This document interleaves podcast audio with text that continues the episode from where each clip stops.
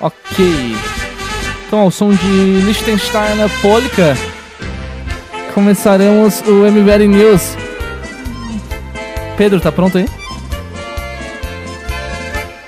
Ok, então Tem que falar, eu não ouvi direito. começou. Não, Dale. você tem que falar, eu não ouvi direito. Eu não ouvi direito. Ô! Mora no abacaxi, vive no mar. MBL News! E aí? Você você não assiste Bob Esponja? É, Bob Esponja eu assisto. né? Ah, aí sim, pô. Um Eu, go- eu gosto do Patrick. Eu acho ele Patrick muito Estrela? idiota. é, gosto. um filósofo que não do... assiste Bob Esponja. O que eu menos gosto é do próprio Bob Esponja. Eu, eu gosto É. muito do Patrick e do, do Lula Molusco. Lula Molusco? É, Lula Molusco é. Mas o Patrick é mais ainda que eu gosto. Você ele é é muito idiota. Você tá mais pra Patrick ou mais pra Lula Molusco? Cara, eu tô, eu tô mais pelo Lula Molusco. O Israel é mais Lula Molusco também, né? Não, Com essa cara O de Israel é amigos. pra- aí. é- Tipo, é o Ai, Lula que Molusco saco, mesmo. tem que fazer MBL News. O Renan é o Plankton, que sempre quer dominar, tem grandes planos miraculosos. Ah, dominar tudo! Ai, ai, tá aberto o áudio? Já começou? Já, já. Ô, louco! Então, muito boa noite. É, eu estou aqui sim, já estão reclamando, né, nossos fãs aí, nossos cachorreiros radicais, já estão reclamando que eu larguei a Sig em casa. Larguei a Sig em casa sim, para quem não sabe, a Sig é a minha cachorra. Ah, ela teve filhotinhos, né? é, Sexta-feira, dia 7 foi meu aniversário. Aí, dia 8, ah, eles nasceram e realmente foi uma loucura. Eu estourei seis placentas. Né? Eu nunca tinha estourado uma placenta na minha vida, que me dava agonia sair aquele, aquela bolinha de pelo assim, cheia de líquido, e eles ficavam tentando respirar e não conseguiam respirar, eu enfiava a unha assim, rasgava as placentas. Foi uma loucura. Aí eu descobri que a minha cadela, né, a Sig, ela não sabe que ela precisa lamber os filhotinhos, porque se a mãe não lambe os filhotinhos, os filhotinhos não fazem cocô. É. E eu descobri isso. E aí eu tenho que ficar. Ah? Lim- não lambendo os filhotinhos, limpando, ah, passando um paninho umedecido aí na- nas genitais dos cachorrinhos para eles fazerem cocô. Eles fazem cocô no, no paninho, porque estava tudo uma balbúrdia, né? Porque eles estavam cagando em qualquer Nossa lugar. Senhora. Aí eu arrumei tudo e agora, ah, há uns poucas horas atrás, poucos minutos atrás, para falar a verdade, eu estava ensinando a Sig que ela precisa lamber os filhotinhos, não do jeito que você está imaginando, mas... Mas como é que você ensina um cachorro que ela precisa lamber os filhotinhos? Você, você faz gesto e fica assim. Pois é, então, vamos lá. Como é que, é que É uma- funciona isso aí? É muito estranho, né? Beha- behaviorismo, né? Na, ve- na- na verdade, assim, É. porque, eu, porque eu ensinei a Sig já a apagar a luz do meu quarto, né? Então eu tenho uma, um certo traquejo com ela. É. Funcionamento operante. né? Exato, exato. Então a gente, a gente se dá bem. Mas aí o que eu estava mostrando pra ela, eu mostrava a bunda dos filhotinhos assim, e eu ia, né, tipo, passando o paninho assim, mostrando pra ela que ela tinha que, que lamber e colocava perto do focinho dela, e ela tá meio que aprendendo. Ela tá meio que É. aprendendo, mas estamos chegando lá, estamos chegando lá. Agora ah, o lugar está um pouquinho mais habitável, né? Não está mais fezes para todos os lados. E enfim, ela está, como para uma mãe de primeira viagem, ela tá, tá aprendendo. Não- E só, e só pra não esquecer, parabéns pra você, Nolide. Parabéns. Pô, muito obrigado. Muito tá obrigado. velhinho. É, todo mundo esqueceu, né? Mas é assim, é sempre dia 7, É, todo mundo que esquece do meu maldade, aniversário. né? Não tem problema. já Aniversário estou- do Pedro. Mandem parabéns Já pra estou ele. acostumado. Parabéns, Pedro! Aí, Dia outro que esqueceu lá gritando. Obrigado, É hoje? Parabéns. Não, foi Dia sete, foi sete. segunda-feira. Dia 7. É, Foi no mesmo dia que nasceu? Não, foi no dia seguinte. Foi no dia seguinte. Eu tô tentando aqui abrir. Bom, deixa eu apresentar meus convidados, já que eu não consigo ah, abrir a pauta, né? Que deveria estar aberta aqui pra mim pela produtora, mas ela só me sacaneia. Na verdade, é o seguinte, não era eu que ia apresentar hoje, vocês sabem, né? Ia Sim. ser o Renan que ia apresentar. Você está sentado Mas- aqui ao meu lado. O Renan tinha um compromisso importantíssimo, assim, Uma reunião. uma reunião importantíssima que inclusive vai dar o que falar na direita, hein? Vai dar o que falar, vai ser assim, nossa, eu não quero, não quero nem falar. Se, se pimbarem, se pimbarem, Dá pra vazar um pouco. quanto? Eu não tô sabendo. Fala- fala o valor aí, fala- 140. 140. 140 reais, leva o, 40 reais o Alessandro fazia. leva o ingresso do Congresso do MBL, tá?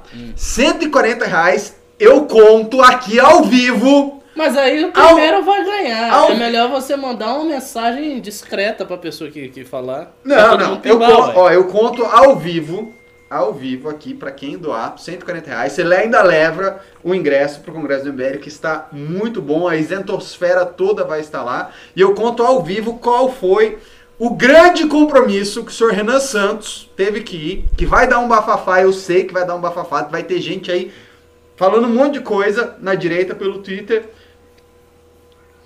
140, hein? E eu conto ao vivo aí a reunião secreta do Renan. Mas antes vamos apresentar aqui a galera, agora que a galera tá chegando, meus queridos, meus queridos convidados. Temos aqui ele, o homem que fala mais que o homem da cobra, o senhor o senhor Israel Russo. russo, né? É. E ao lado de Israel, o homem bomba. Mas não é a bomba que os senhores estão Pra pensando. você ver que a nacionalidade dele é desgraçada. Porque Israel, além de Israel, ainda é russo. A Israel então é um russo, negócio sim. ruim mesmo. E junto do senhor Israel, ele, Ricardo, o homem bomba, Olha lá. mas não é porque ele é muçulmano. O Ricardo está puxando ferro comigo. E assim, o Ricardo, olha, olha o tamanho do bíceps, foca no bíceps Não, desse vai, homem. vai, vai. Mostra o bíceps ao vivo aí, homem bomba. Ele é o homem bomba. Deixa eu ficar grande. Quando ficar grande, eu. Você vai chamar o Ricardo de homem bomba, não é porque ele é muçulmano, é porque ele puxa ferro pra Não. caramba, entendeu? É. Ó, estão falando aqui, Renan foi foro de São Paulo, Renan foi falar com o Carluxo. É, que será que o Renan foi fazer? Poxa, hein? eu queria ver uma reunião do Renan com o Carluxo. Seria, seria uma reunião muito engraçada. Se o Carluxo começasse a falar aquelas coisas sem sentido. Imagine 20 minutos do Carluxo explicando a situação do Brasil. Por quê? Você, você consegue imitar ele? Alguém É imita o muito louco. É muito louco. Estão perguntando aqui quanto que você puxa, Ricardo? Cara, depende da onde. Mostra o bíceps aí, vai. Não, não, não, para com isso. Você tá, você tá me expondo, eu tô ficando com vergonha aqui. Ai, ai. Deixa, ó, daqui a uns seis meses a gente faz essa, essa parada. O, o Jesse Bruno. Mas, mas falando sério, eu estou Tá. treinando com o Pedro. O Jesse Bruno falou que e estamos pegando no ferro juntos. Ó, Ele uma falou maldade, uma maldade. Bom, Mas estamos treinando é, estão falando do Ricardo.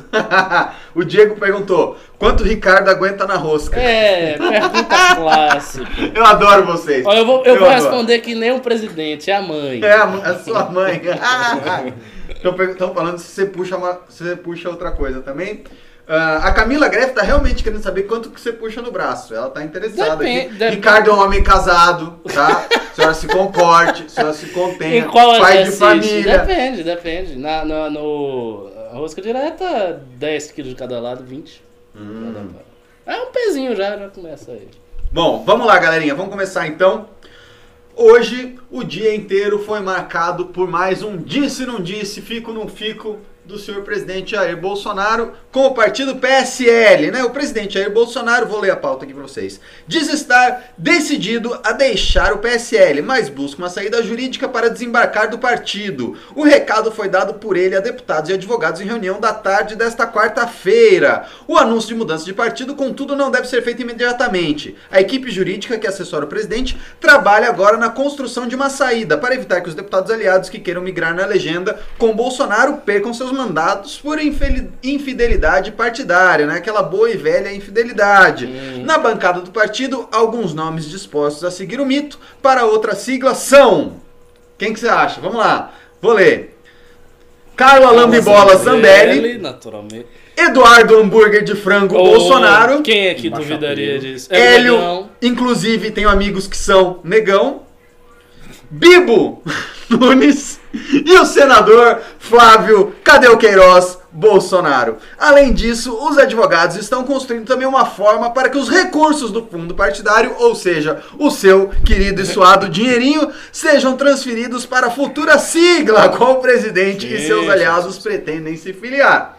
Bom, né? Imagino agora aquela galera que lacrou o 17 na urna, falou, vou votar na legenda mesmo, nem sei em que que eu voto, vou lacrar o É. 17. Como é que fica, né? Ah, sair do partido é bom pro país? É ruim pro país? Rachar a base do governo é bom pra governabilidade ou é ruim pra governabilidade? Eu confesso que ah, realmente não estou entendendo esse movimento de uma perspectiva política. Eu né? tô.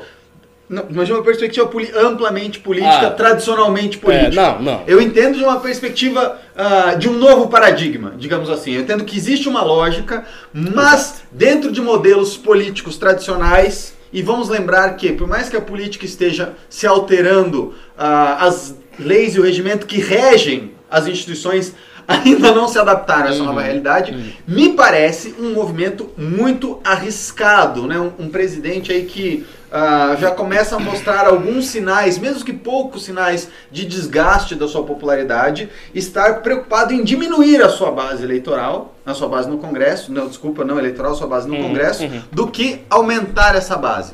Queria saber de vocês, como vocês enxergam esse movimento de uma perspectiva ah, de opinião pública e política dentro desse novo paradigma e dentro do velho paradigma da política eleitoral, né, de todas aquelas ah, do nosso histórico de presidentes como Fernando Collor, por exemplo, que não se preocuparam em ter uma boa base no Congresso e foram impeachmentados, ou a própria Dilma que também não conseguiu aí ah, aglutinar né, força política tradicional e foi ah, impeachmentada. Como você vê vocês dois, né? Aí temos Israel e Arábia. Como vocês veem esse conflito? Turquia. Turquia, Israel e Turquia. Nossa. Turquia. Como vocês veem esse conflito da nova lógica que o Bolsonaro está tentando seguir contra a velha lógica que rege Brasília? Então vamos lá, eu vejo isso como sendo mais coerente do que a maior parte dos analistas está dizendo que é. Por algumas razões. É, primeiro, Bolsonaro é um cara que, embora ele esteja no PSL, ele nunca foi profundamente vinculado a nenhum partido. Na época que ele era deputado federal, estava no PP. Sabidamente ele votava contra os entendimentos partidários do PP. O PP votava X, ele votava Y, o, PT, o PP votava Z, ele votava W. Ele dizia isso, as pessoas do PP entendiam que ali era uma figura mais ou menos exótica, folclórica e particular e deixavam o homem votar do jeito que ele queria votar. E de fato ele tinha uma carreira independente no PP, embora fosse o partido dele e foi o partido dele por muitos anos. Partido que a gente sabe que é um partido dos mais corruptos no Brasil, mas estava lá Bolsonaro, eh, aparentemente sem estar envolvido em nenhum escândalo de corrupção e voltando do jeito que ele queria. Quando ele eh, parte da pré- na pré-campanha para assumir de fato uma candidatura presidencial, ele sai do PP e aí começa a circular entre partidos. Ele vai, ele tem, ele tem um namoro, PSC, ele entra, pastor Everaldo, não sei o quê, e fica aquela indefinição partidária, até que finalmente ele pega o projeto que vai colocá-lo na presidência, que é ele entrar no PSL. Quando ele entra no PSL, o PSL tinha um deputado federal, era um ou dois. É um partido absolutamente inexpressivo, nanico, partido pequenininho, mas que deu a legenda para Bolsonaro. Deu, dando a legenda para Bolsonaro, ele, através do prestígio dele, essencialmente do prestígio dele, elege 52 deputados. É óbvio que alguns destes deputados do PSL se elegeram graças à sua força pessoal.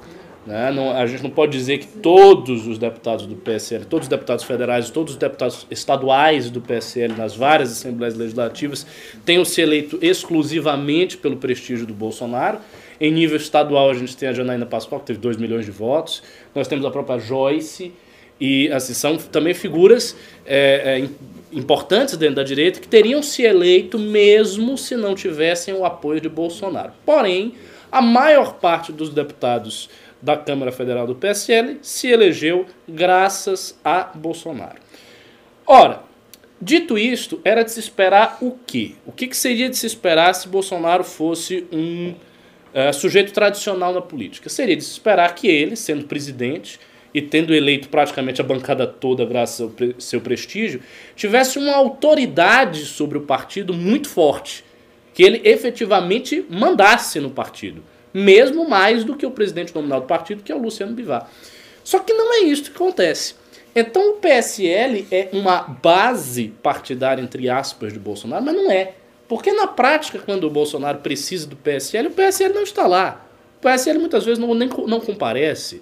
O PSL faz uma série de trapalhadas quando vai participar de alguma comissão, né, de alguma comissão especial. Então, o PSL é um partido que, como a gente já falou várias vezes nesse programa, é uma espécie de balai de gato. Você tem de tudo ali.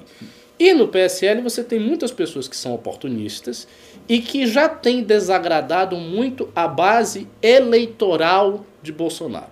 Então, como é que o dilema se coloca? O dilema se coloca nos seguintes termos: ele tem um partido, que é uma base é, parlamentar, partidária para ele, só que essa é uma base fraca, porque essa base não está bem composta com o presidente. E essas crises e erros vêm é, acontecendo, se sucedendo desde muito tempo. Por outro lado, ele tem uma base eleitoral, que foi aquilo que de fato o elegeu. Lembrando, Bolsonaro não foi eleito por questões partidárias, nem partido ele tinha. Ele foi eleito pela, pelo congraçamento espontâneo do povo. Isso, isso que de fato aconteceu. Então ele tem uma base eleitoral. Só que esta base eleitoral não gosta da sua base partidária. Muita gente que votou no Bolsonaro e até votou em gente do PSL já está arrependido do voto que deu no PSL. Então, para Bolsonaro, migrar do PSL para um partido novo, para uma outra legenda partidária, pode ser é, um ponto de virada fundamental dele à luz da opinião do seu eleitorado. Por quê? Porque a partir disso, se ele conseguir, se ele proceder nessa virada, se ele estiver no outro partido e levar deputados mais fiéis à, à, à direita, bolsonarista, né, deputados que compõem com ele, que eles são submissos e por aí vai, se ele conseguir fazer isso, ele tem um trunfo narrativo, um trunfo de discurso muito bom. Que é o quê? é botar todos os erros, todos os problemas do governo do Exército, o máximo que ele conseguir, na conta do PSL. Uma coisa que é fácil de fazer, porque as pessoas já não têm muita simpatia pelo Sim. PSL. Então é dizer, olha, o, o que não tava... se ajuda muito, né? Exato, não se ajuda. O que estava atrapalhando meu governo era o PSL. Eu estava falhando aqui por causa do PSL. Agora é um outro governo. E as pessoas vão acreditar. Se ele conseguir fazer isso direito, as pessoas vão acreditar. As pessoas vão sentir aquela esperança residual que você tem quando o cenário está muito ruim. Ah, porra, tá muito ruim, presidente, não sei o que. Agora ele saiu do PSL, agora a coisa vai mudar. Agora vai agora melhorar. Vai. Agora é diferente. Ele não tem mais aquele partido. Ele estava naquele partido, o partido estava sugando ele, o partido está impedindo dele fazer isso, dele fazer aquilo, etc, etc. Então, com esse trunfo, ele, ele se ele fizer isso direito ele consegue ter uma sobrevida maior nesse eleitorado, ele consegue agradar esse eleitorado. Mais do que isso, a ideia dele ter um partido dele próprio, tal que ele mande, e com uniformidade ideológica do jeito que o PSL não tem, não é nova. Eu soube disso já há muitos meses, porque um amigo meu, cujo nome não direi, conversou pessoalmente com Eduardo Bolsonaro há vários meses atrás, e Eduardo Bolsonaro tinha lhe dito que o objetivo era fazer mesmo um partido próprio, do presidente ter um partido próprio. Então esse movimento do Jair Bolsonaro de agora é um movimento que tem sido preparado já há vários meses anteriores. A ideia era justamente fazer este movimento. E por quê? Qual foi a justificativa que o Eduardo disse, esse meu amigo que eu soube? Ele disse que o PSL estava cheio de oportunistas. Está mesmo. E ele mesmo, o próprio Eduardo Bolsonaro, admitiu que eles não tiveram muito tempo para selecionar as pessoas que iriam ser representantes de Bolsonaro dos respectivos estados. Eles simplesmente foram pegando as pessoas. Sim, porque... mas, mas apoiaram, né? Tipo assim, você pensa, por exemplo, sei lá, o, o tio Trutes do Hambúrguer tirou foto sim. com o Bolsonaro. Não, falou, eu... Meu candidato aqui, Não, todo mundo foi apoiado. O, o, o, o ponto era o seguinte, a justificativa era o seguinte, não havia tempo hábil deles conseguirem selecionar bem os representantes bolsonaristas. Então o que, que eles fizeram? Eles pegaram aquelas pessoas mais vocais, que apareciam mais com bandeira de Bolsonaro, não fizeram um escrutínio muito detalhado sobre quem é a pessoa, se a pessoa é oportunista, não é, se é fiel, não é, qual é a trajetória da pessoa. Pegaram as pessoas, apoiaram, papapá, e foi, e, e tocou o barco. Por quê? Porque Bolsonaro precisava de representantes em todos os estados. Ele tinha que ter as pessoas para fazer palanque para ele. Ele tinha que ter estas figuras nos estados. E daí, em alguns estados, ele conseguiu pessoas mais afinizadas com o discurso dele e outros não. Então, ele fazer essa migração, eu acho que é um gesto interessante. É, em termos de base parlamentar, acho que vai ficar mais ou menos na mesma. Agora sim, tem um detalhe, né? A partir do momento que ele faça isso, aí o PSL não vai ser apenas um partido desalinhado. Vai ser um partido de inimigos. O Bivar falou que não. O Bivar hoje, Não, o Bivar hoje deu uma declaração falando que ah, está pelo Brasil e que o, o PSL é um partido liberal que tem tá compromisso com esse país. Ô, O Bivar falou, hein? O Bivar, o Bivar está te contradizendo. ô, Russo, acorde, Mas menino. voltando, voltando Estão à fal- questão tão falando aí da- pra eu cantar até Rasputin pra você acordar. Você, você gosta de Rasputin? Ra, ra, Rasputin, Russia's greatest. O Turizas tem uma excelente versão de Rasputin. Voltando à questão da, da imagem, Acorda! é importante lembrar que o próprio o próprio Bivar falou que o Bolsonaro está usando isso para se promover no, no- com o eleitorado. Então, Como assim se promover?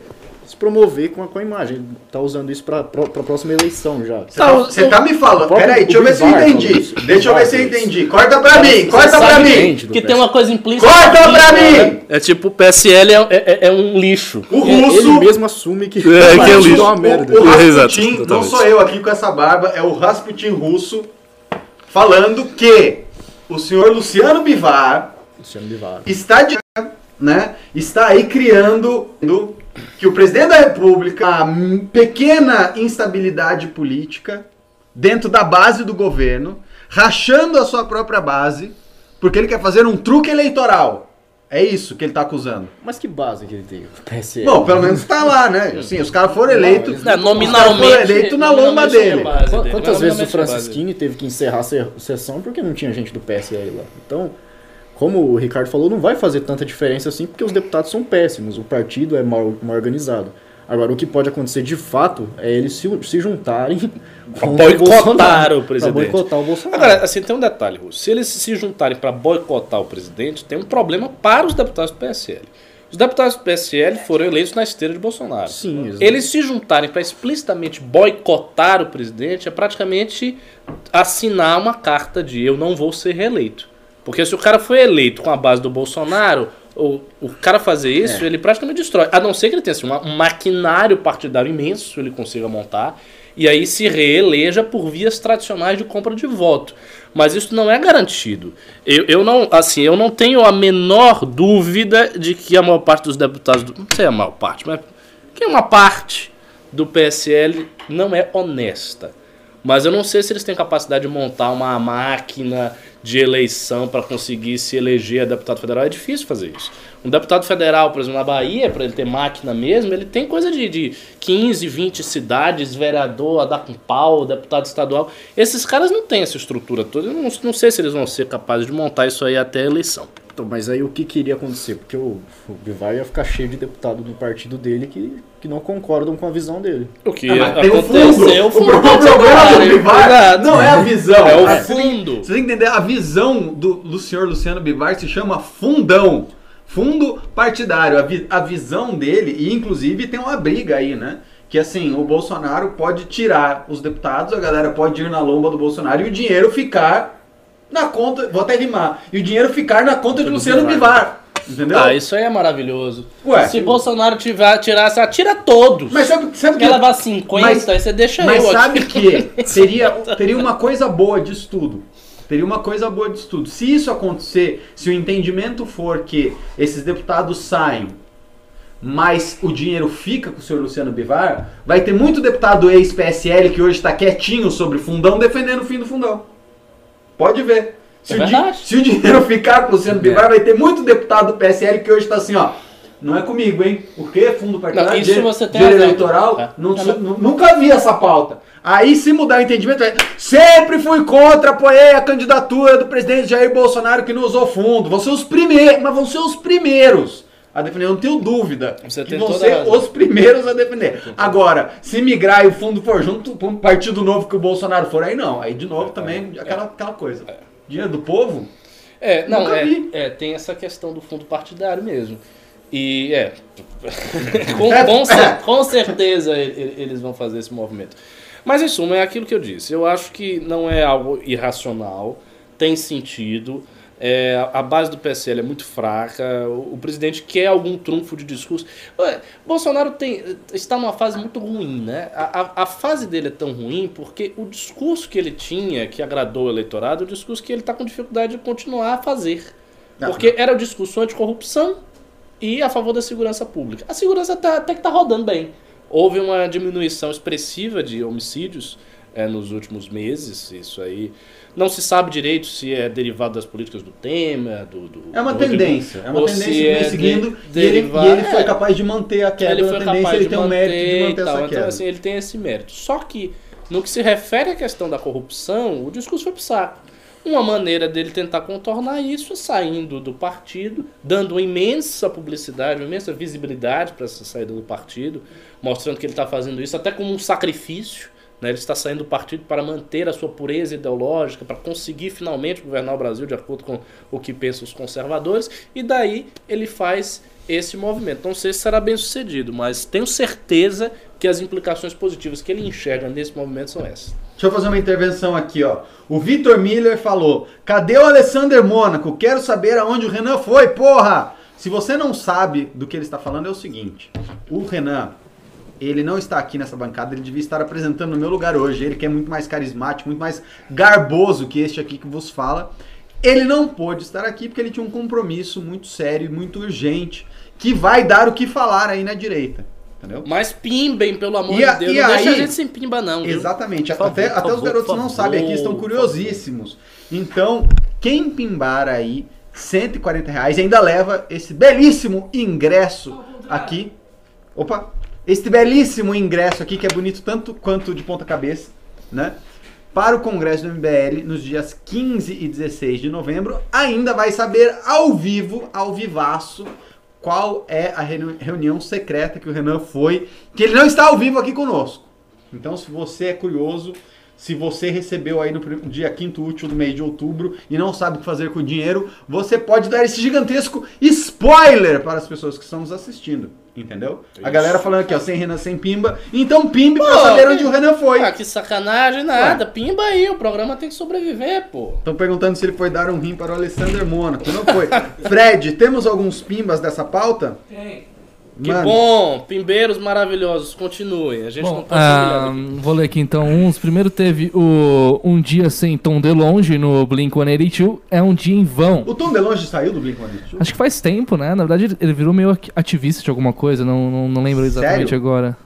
Sério. Que bad. Não, mas é algo, é algo não é tão bad, não. Bom, é, ele falou o seguinte: fique imaginando como a galera do Livros deve estar agora. Foderam, foderam o rolê deles à toa, a galera do Livres. A galera do Livres, assim, Ótimo. eu sempre lembro daquele comunicado. Aquele maravilhoso comunicado. Bolsonaro jamais virá para o PSL. Um dia seguinte o cara. É Impressionante. Isso foi o Fábio Osterman. Isso, rapaz, esse negócio do Livres, isso aí foi praga. Isso foi praga do MBL. Livres para serem O MBL tem uma contraditos. energia, tem uma parte aí com com coisa ruim. Porque é impressionante como as pessoas que saem do MBL e saem assim de uma maneira é, não muito boa, acabam se dando mal depois. Mas sabia? É, é incrível isso. É uma energia Então, meio pesada. Mas não é, não é. É, Tem um problema. Eu a gente tinha essa, essa frase no bonde do rolê, a minha banda antes ser É. MBL, que era uma praga que a gente rogava em todo mundo, que chamava o seguinte: ex-bonde do rolê é pra sempre. Né? E ex-MBL também é pra sempre. O cara sai. Quando você cria um negócio muito grande, quando você faz parte de uma coisa que é maior que você, depois quando você sai, até você fazer uma segunda coisa muito maior do que aquilo que você tinha feito antes, toda vez vai sair na imprensa, fulano de tal, ex não sei o quê, Ex-MBL, ex-MBL, ex-bonde é. do rolê. Opa! Opa! Chegou o grande mestre? No Cameira! Ô, louco.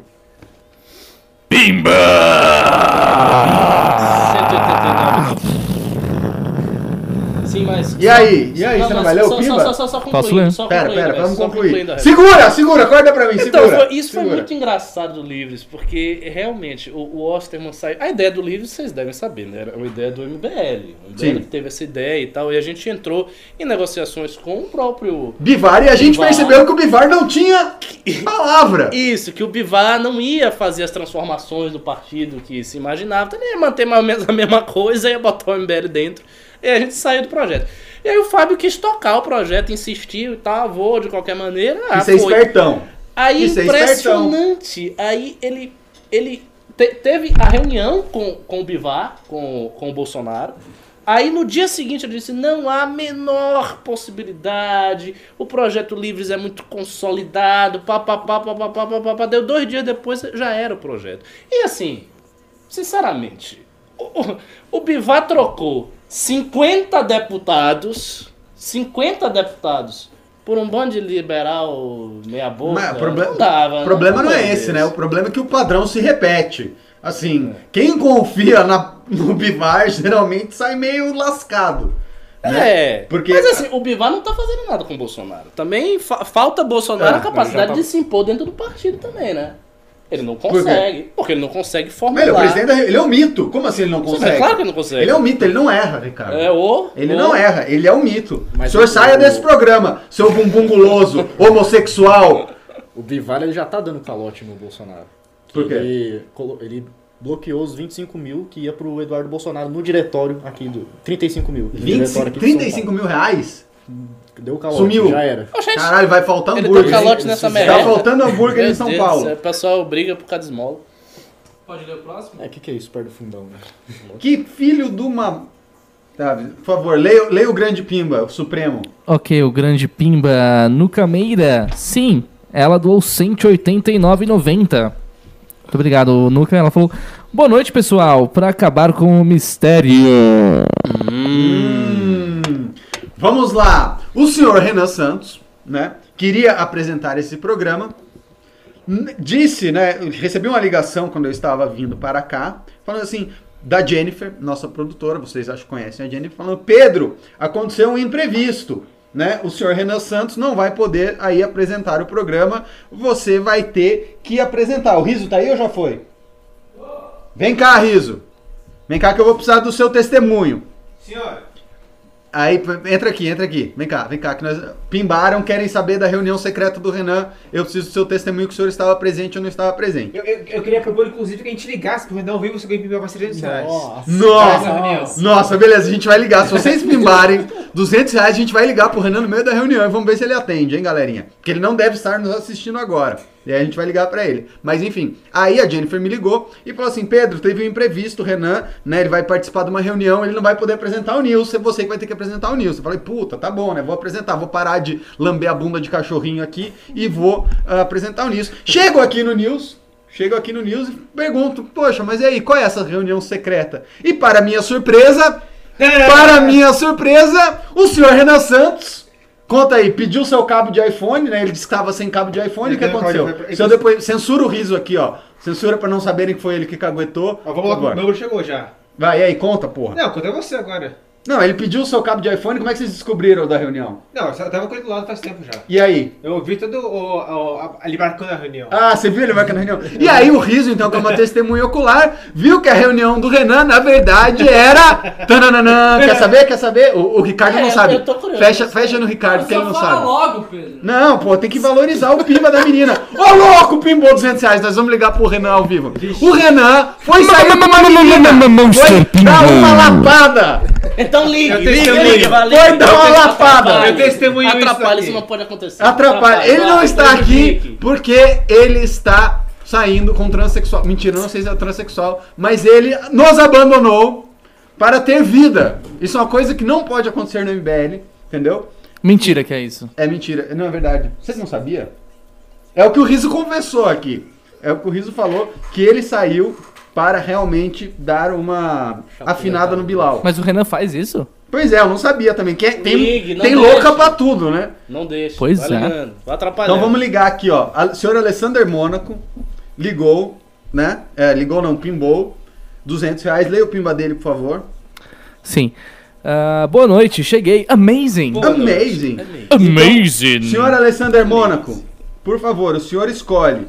Ligamos para o Renan ao vivo para interromper o possível coito do garoto ou não? A, a vossa vontade ditará as nossas próximas ações. É, enquanto isso, Fred, vamos ler aí o. Os caras tá de sacanagem, liga, liga. É, Fred, aparentemente é uma transa renal. Ô, Pedro, Oi. as pessoas estão também olhando aqui que a Ana Foda com PH não está no chat. Pois é. Ok? Só. É, ela tem um, nome, um sobrenome muito sugestivo, inclusive.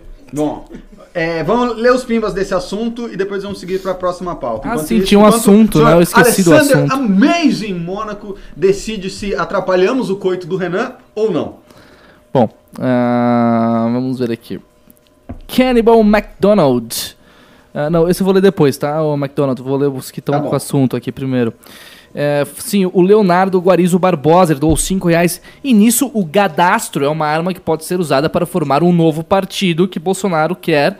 Assinaturas não seriam mais um problema. Muito bem lembrado, muito bem lembrado. Existe Boa. um, existe um probleminha, tá, na sua tese, que não é tão difícil de resolver, mas ele é um problema, que a assinatura eletrônica ainda é uma coisa muito complicada na- no reconhecimento pelo TSE. É. E a assinatura eletrônica não é simplesmente...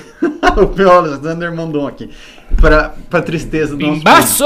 Mas e a assinatura, assinatura eletrônica não é só dar aquele checkzinho igual você dá quando você ah, aceita no Facebook. A assinatura eletrônica que o TSE reconhece é aquela do DocuSign, que você tem que botar o Nossa. pendrive, que ninguém tem. Então, realmente, o cadastro, assim, o cara pode ser militante, pode receber uma ficha e ficar lá, ah, o cadastrado recolhendo assinaturas na rua, mas estar no cadastro não ah, qualifica ninguém para participar do partido do Bolsonaro. Ah, vamos lá, Fred. O Alessandro Mônaco deu mais 100 reais. O que ele disse? Ok, vamos ver aqui o Alessandro Mônaco doou mais 100 reais. Sim, ele falou o seguinte: Não, deixa ele descabelar o palhaço em paz. Foi uma ordem ele dar uma aliviada pra desestressar. Parece que foi uma ordem de Mônaco. Ixi! O cara é tão, o cara é tão dono desse programa, o cara é tão dono desse programa que ele vai falar: "Vai transar, menino". E o moleque vai. É isso, isso que é gado. Isso que é gado. Vocês acham que Bolsonaro é gado? Não. Nós somos gado do Alessandro Mônaco. É. Ah, Tem mais pimba aí? Ah, bom, o Phelpsen doou 10 reais. É, esse é o problema de um governo tão passional.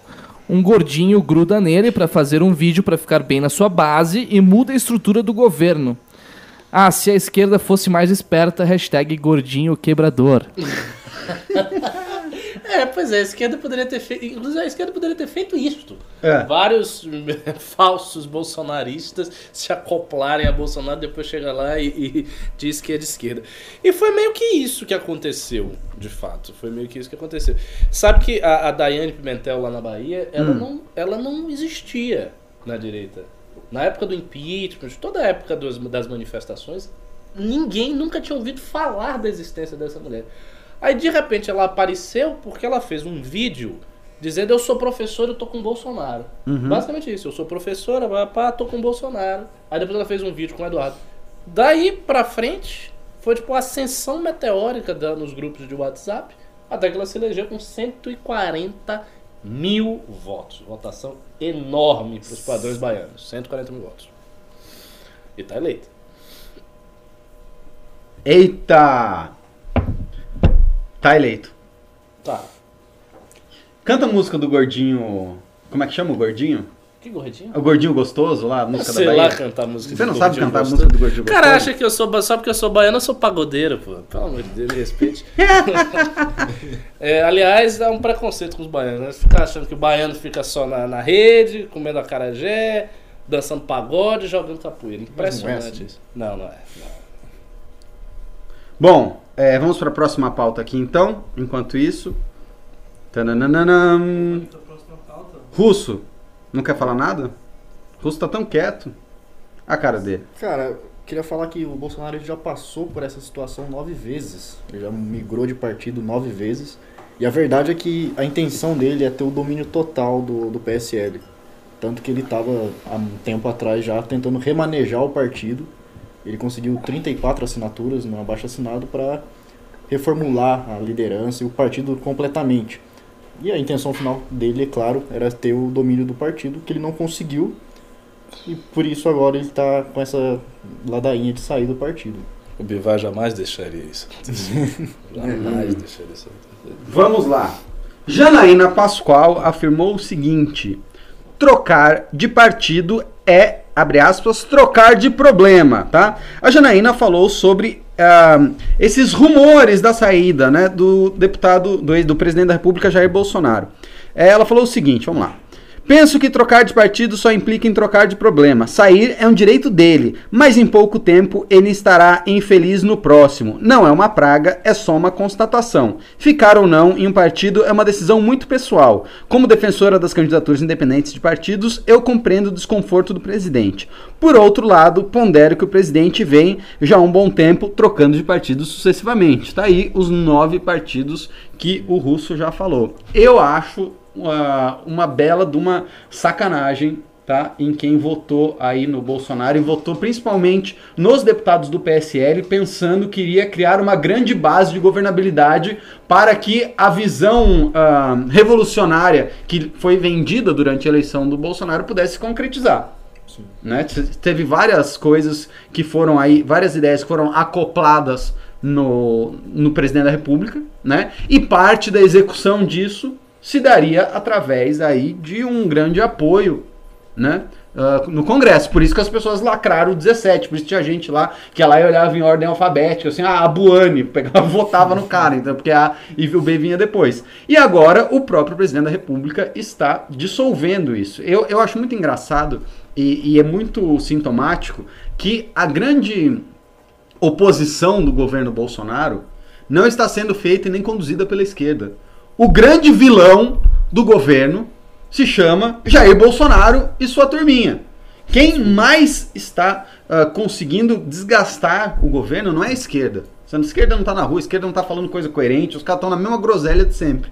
Quem está conseguindo desgastar a imagem do presidente da República é ele mesmo. Quem está conseguindo reduzir a governabilidade do Brasil não é a esquerda. A esquerda não está na rua fazendo protesto, fazendo a greve, não está fazendo nada. O próprio presidente da República está dando conta desse recado. O que vocês acham? Tem outro aspecto que eu tava, eu tava refletindo agora quando você estava falando, que é o seguinte. A, a migração para um partido, ele criar um partido sobre, sobre o qual ele exerce o controle, tem também é, uma dimensão que, é, que a gente não tocou. Que é o seguinte, é, suponha que o governo Bolsonaro decline e ele termine fraco e não consiga formar sucessor. né? Ele não vá para a reeleição ou ele não coloque ninguém para ser sucessor, coloque e fracasse. Suponha que seja esse o cenário. Bolsonaro num partido que não é dele e com Hum. pessoas que o cercam que não são fiéis a ele, ele vai ser um político enfraquecido. Porque ele terá deixado de ser presidente, ele vai ter que voltar a ser alguma coisa na política. Ou ele vai tentar um outro cargo, ou ele vai tentar se tornar uma liderança política sem cargo independente, mas ele vai se manter na política. Afinal de contas, ele será um ex-presidente. Se ele tiver um partido, a coisa muda de figura. Ele sendo presidente, fundador e mandando no partido, mesmo que ah, o declínio do, do, do governo Bolsonaro signifique ele não se reeleger, ele tem uma força política para se manter é, é, significativo, relevante na política do- pelos próximos vários anos. Ele vai ter um partido. E mais, ele vai ter um partido que, bem ou mal, com problemas ou sem problemas, será visto como o partido conservador. Do mesmo modo que o Novo é visto como partido liberal. Então, hoje no Brasil, você tem vários partidos que são partidos tradicionais, né? partidos de esquerda mesmo, PT, PCdoB, PSOL e, e por aí vai. Né? Um partido de esquerda trabalhista, que é o PDT, muitos partidos do Centrão e legendas de aluguel. E você tem um partido liberal, claramente liberal, que é o Partido Novo. Bolsonaro conseguindo um partido dele e uniformizando ideologicamente esse partido de maneira bem rígida, ele vai ter um partido conservador, bolsonarista, para continuar com ele pelos próximos 10, 20 anos. Então, esse movimento também tem isso. Também pode significar uma aposta a longo prazo. Por isso, eu não acho que o comentário da Janaína esteja perfeitamente adequado. Ela fala, ah, mas é apenas trocar de problema. Não, exatamente, não é só trocar de problema. É lógico que ele vai ter problemas no próximo partido. Ter problemas em partidos é uma coisa comum. É, não, a gente não pode imaginar que ele saindo do PSL, conseguindo constituir uma nova legenda, a partir daí ele não vai ter problema nenhum. Não, ele vai ter problema, as brigas internas vão continuar acontecendo, as disputas de cargo dentro do partido vão continuar acontecendo, até porque a gente sabe que mesmo os mais fiéis representantes do bolsonarismo, mesmo as pessoas mais próximas do bolsonarismo, são pessoas também muito ávidas pelo poder. São pessoas ávidas por posição, por status.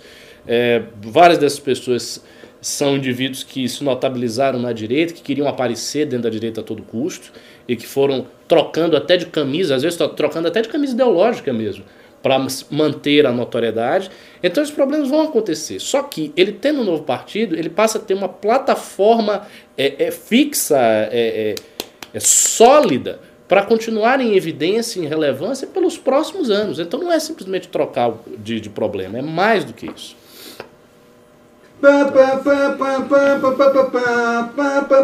Pessoal, eu fui enganado. Ai, que Ah, raiva. assim, Eu fui, fui vítima, o riso. O, esse filho da puta do riso, ele tá rindo aqui no grupo do MBL de WhatsApp da minha cara, mas rindo, mas rindo igual o filho da Ah, Mentiu! Esse filho da puta vai ficar rindo na minha cara agora. Ele tá, ah, é o Pedro é muito bom. idiota, acredita Riso- em. Risocracia. É, meu, Filho de uma égua. Meus caros. Senhor, os riso, o senhor não tem respeito comigo e não tem respeito com a audiência desse programa. Nem com o Renan. Nem com o Renan. Não, foda-se o Renan. Que filho da. é verdade, que seja, filho de uma seja, O, o puta. Renan não está transando. Não. Você acha que isso É, o Renan, o Renan é, continua sendo a mesma pessoa que você já Faz. Não sei se Faz tá, não Olha que Mas o fato é que o riso está me zoando. Ó, o Renan assim. está em alguma reunião política de fato importante. Ó, agora, agora, agora não é só o riso que está me zoando, agora as pessoas aqui estão me zoando. Todo mundo risocracia, vocês acham bonito, né? Você já tá lá, risocracia vive, riso, af, valeu riso, fomos enganados. Você acha que eu acreditaria isso? A galera óbvio que o Renan não transa. Puta que pariu. Óbvio que tava na cara, né? Puta que pariu. Puta que pariu. Ai, ai, até, até perco assim, ó. O que, que, o que, que vocês estavam falando mesmo? Nem, não sei, não sei, o riso tá rindo aqui. O cara tá até feliz pelo Renan. Quando esmola demais, o santo desconfia. Qual a opção, Renan? A opção sexual do Renan chama política. É. Estão falando que ele foi encontrar o Nando Moura, estão perguntando se ele é em céu. Enfim, Moura. enfim. Muito bom. É. Poderia ser uma reunião com o Nando Moura, seria engraçado. Bom, é, temos pimbas desse assunto? É Ainda da falta o caríssimo É. fazer o seu comentário. É, o deixa, fala. deixa o menino. O Russo fala? Eu achei essa, Fala, fala. esse comentário dela bem, bem desperdiçado. né? Não, não achei muito relevante. Mas, de fato, pode ser uma... Eu acho até uma coisa boa se fizer um partido conservador. Isso não, não vejo como uma coisa ruim. Que a gente vai ter um tempo de, de amadurecimento. Pimba. Você vai ter também o lado liberal, vai ter a representatividade de pensamentos importantes da política. Então, se, se acontecer de fato isso, seria interessante. É, mas assim, o Partido. Conservador, veja bem, eu falei Partido Conservador É, porque assim, ser tendo o novo como Partido Liberal, o Partido Bolsonarista acabará representando os conservadores de forma partidária, porque vai ser o único.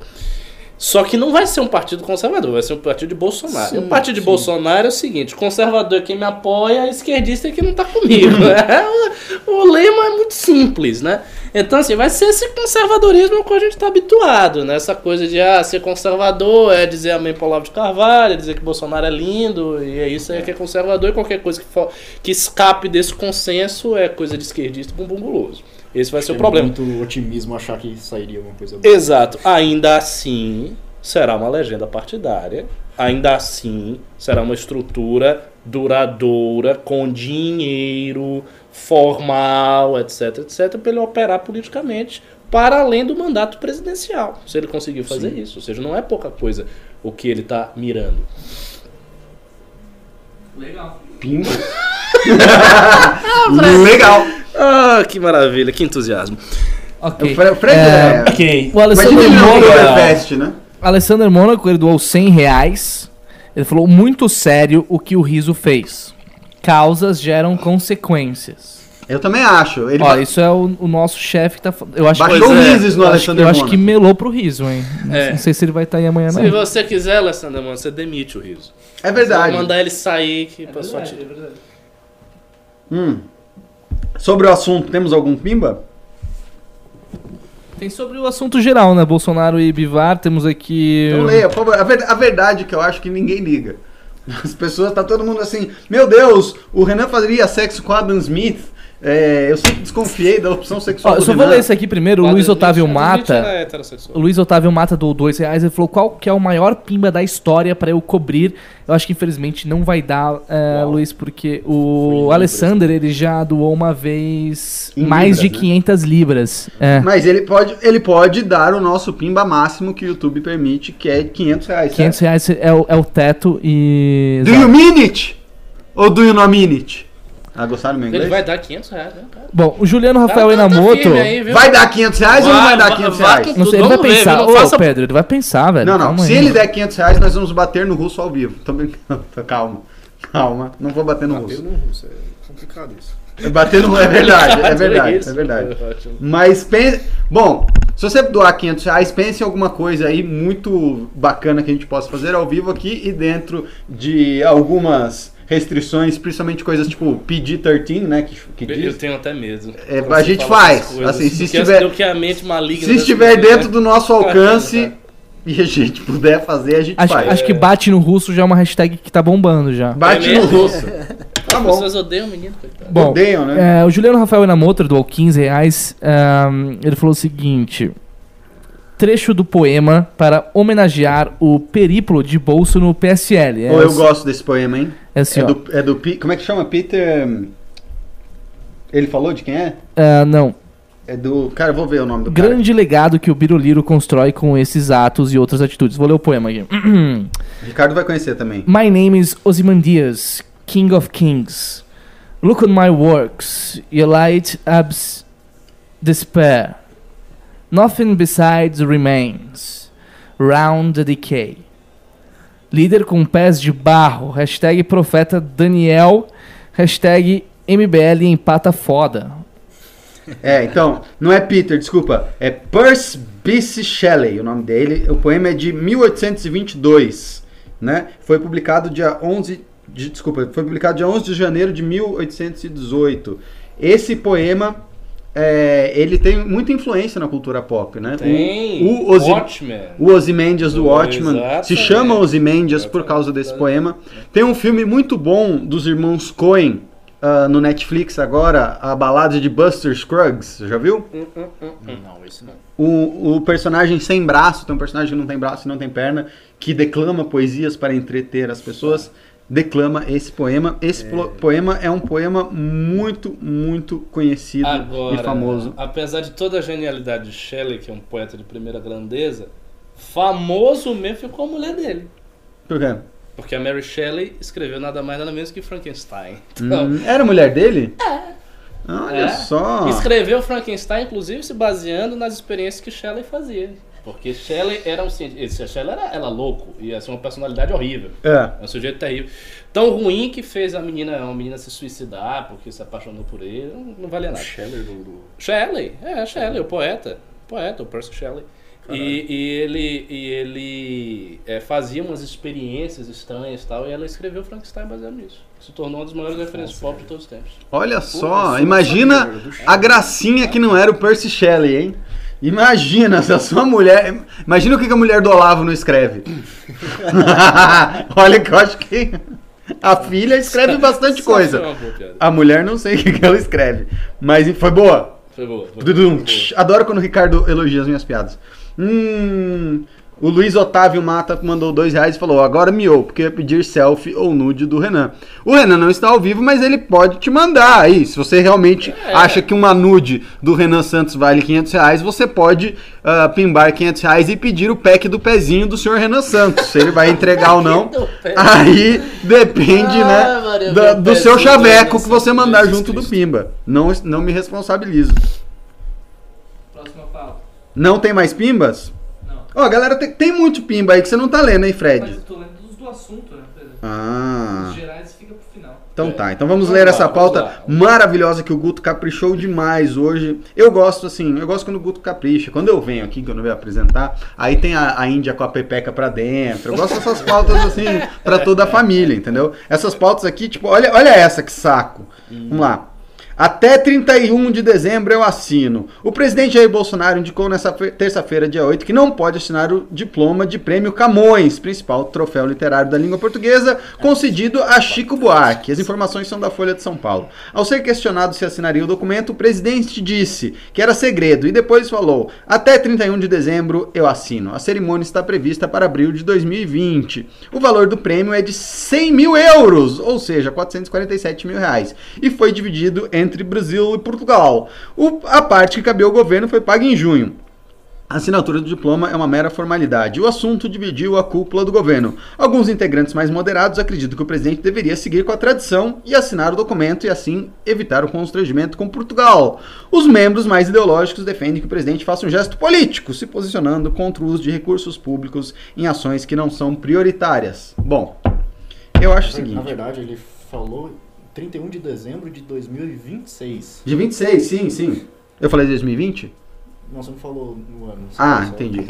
Enfim, é, Chico Buarque, gostemos ou não, é um bom autor. Escreve bem. Ó, É um Um bom letrista. Um bom letrista. É um bom letrista. É um bom letrista. Escreve bem. Escreve bem. Estava à toa na vida, meu amor me chamou Eu- pra eu- ver a eu- bunda eu- passar com todo aquele fedor. de, de Chico Buarque. Na verdade, eu li apenas um pedaço de um, cujo Hum. título, se eu não me engano, era Budapeste. Hum. É, Budapeste mesmo. Achei chato e parei. E, assim, ele é um bom letrista. Mas daí ia ganhar o prêmio Camões. Mas Agora, o- que palha. O coisa, Agora, como é, assim, o, o- como é que ele chama lá? O, o que ganhou o, o Nobel Bob da. Literatura? O Bob, Bob Dylan ganhou o Dylan. Nobel da Literatura. Tá, Totalmente es- injusto. Está no Zeitgeist. Está no Zeitgeist. Injustíssimo Bob Dylan ganhar Nobel de Literatura. Inclusive ele não gostou, né? O Bob Dylan falou: ah, esse, É esse prêmio, essa porcaria. Não, não deveria nem ter ganho. Mas assim, que palhaçada do Bolsonaro, né? O cara ganhou a porra do prêmio, pronto, assine aí, acabou. Agora o cara vai fazer, não, não vou assinar não, não vou assinar não, minha assinatura, não sei o quê. Pô, uma mitada, né? Aí, é, pô, que é, puta mitada que o cara não assinou o papel pra dar o prêmio Camões pro Chico Buarque. Aí o Chico Buarque, não contente com isso, dá uma lacrada no Bolsonaro. nossa. Que que ele falou? diz, olha, pra mim ele não assinar o documento foi um segundo Camões. Aí é isso. É um dá uma mitada idiota, outro dá uma lacrada idiota. Agora, é isso que é política. É realmente, política realmente- isso é Uma bosta. 400 mil reais pra um prêmio pra ser pago pelo erário público é meio viagem, né? Mas o prêmio já existe, já está estabelecido. 400 mil reais não vai fazer diferença nenhuma no horário público. Me dá 400 mil, então. Ah, se o prêmio tá lá. não é pô, assim, cara vai de, de se 400 recusar, mil em vai- 400 mil, Eu sei, Pedro. de mas- 400 mil em 400 mil, metade da população brasileira fica sem esgoto. Eu sei. Mas daí o que, que você faz? Você vê depois. Abo- vai abolir o prêmio, vai reduzir Con- o dinheiro. concordo. Faz concordo. Não a, é mitada, chegar... a mitada que eu quero ver o Bolsonaro dar é assim: esse prêmio é um absurdo, nós, eu vou assinar aqui, mas nós vamos tentar acabar com esse prêmio. Vou articular para acabar com porra do rapaz, prêmio. se ele dissesse isso, seria uma puta de uma mitada. Eu também acho. Se ele chegasse e dissesse, olha, eu vou assinar, tá, tá, tá, tá, tá. Mas com 400 mil reais, você faz isso, isso, isso. Você faz isso, isso. Você faz não sei quantas, sei lá, você faz uma reforma na escola, você faz isso, você faz não sei o quê, você bota saneamento básico em tal lugar. Essas são as prioridades da esquerda, ter um prêmio e não ter isso. Se ele desse uma mitada dessa, seria bom. Mas não, ele fica lá, não, não vou assinar não, isso, assina em 2026. Tem, tem isso da imoralidade do prêmio também, Hum. mas se fosse, sei lá, um exemplo que eu pensei agora, MC Reaça, ganhando pelas letras dele. O MC Reaça é aquele que bateu na. Assinaria. Ela- assinaria, entendeu? Assinaria. O problema- Já ganha até 3 milhões. O problema é que ele não tá fazendo isso por um dever moral, um dever com a população. Ele tá fazendo isso pra, pra lacrar, pra ter um, um, um espetáculo da política. Né? Hum.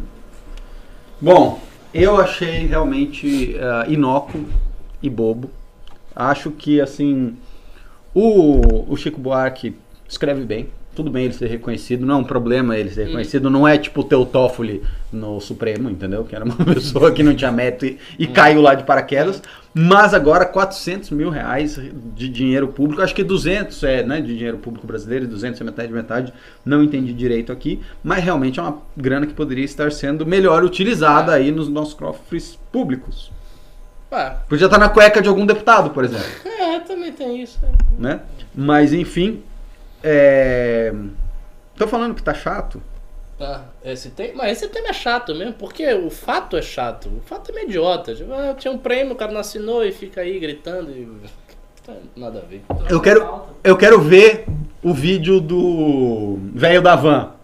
Falando assim, é, Bolsonaro! Não assine Bolsonaro! 17! É! Somos palhaços! Vai ser uma coisa assim, vai ser muito legal. Ele vai, vai chegar com Lusíadas na mão. um tapa-olho dizendo: Vocês sabem por que eu tô com Lusíadas?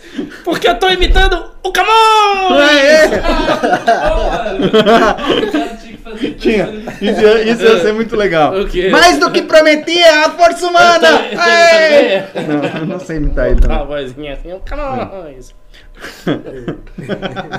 Siga a pauta, filho. Siga Por pauta. mares nunca dantes navegados. Eu, eu quero chegar na última pauta. Ah, tá bom. pauta Vocês querem... polêmica. Então vou até pular, já, senão não vai dar tempo, eu vou até pular essa pauta aqui do Banco Mundial e aí vamos ter uma disputa agora. Vamos ter uma, vamos, nós vamos ter uma Não disputa. vamos, não. não agora ele tá dizendo, não vamos nada. Nós che- vamos- Eu cheguei aqui, ele disse: vou destruir você no argumento, vou lhe humilhar, você vai ser exposto ao público todo, você vai ver como você é burro.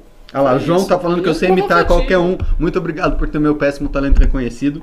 Mas enfim, agora o momento quente da noite que todos estavam esperando. Israel versus Palestina. De um lado, no corner esquerdo, temos ele, o garoto que o gato comeu a língua. Israel, representando Israel. E do outro lado, o Homem Bomba, mas não é IED, não é explosivo caseiro, é bomba de academia, o Mr. Músculo Super Muçulmano, Salam aleikum. Ricardão. Então, vou fazer a pauta aqui, eles falaram que eles vão se engalfinhar, aqui um vai falar mal dos curdos, outro vai falar que curdo é mó legal. Oi? Yom Kippur hoje. Yom Kippur hoje É, ainda, o- ah, é, nossa. velho, vixe. Eu, só- eu, só, eu, só, eu só quero saber assim, dos dois aí, quem vai dar o curdo? Mas enfim. ah, adoro. Jesus Cristo. Vamos lá. Turquia aciona tropas na fronteira com a Síria e se prepara para o ataque. A Turquia reforçou nesta sexta-feira, dia 8, suas posições militares na fronteira com a Síria e afirmou estar pronta para atacar as forças curdas. As forças armadas turcas nunca irão tolerar o estabelecimento de um corredor terrorista na nossa fronteira. Os preparativos para a operação estão completos. Imagino que quem disse isso foi o Erdogan, um representante do Erdogan não está aqui eh, especificado. O Ricardo, que é fã do Erdogan, pode me dizer melhor.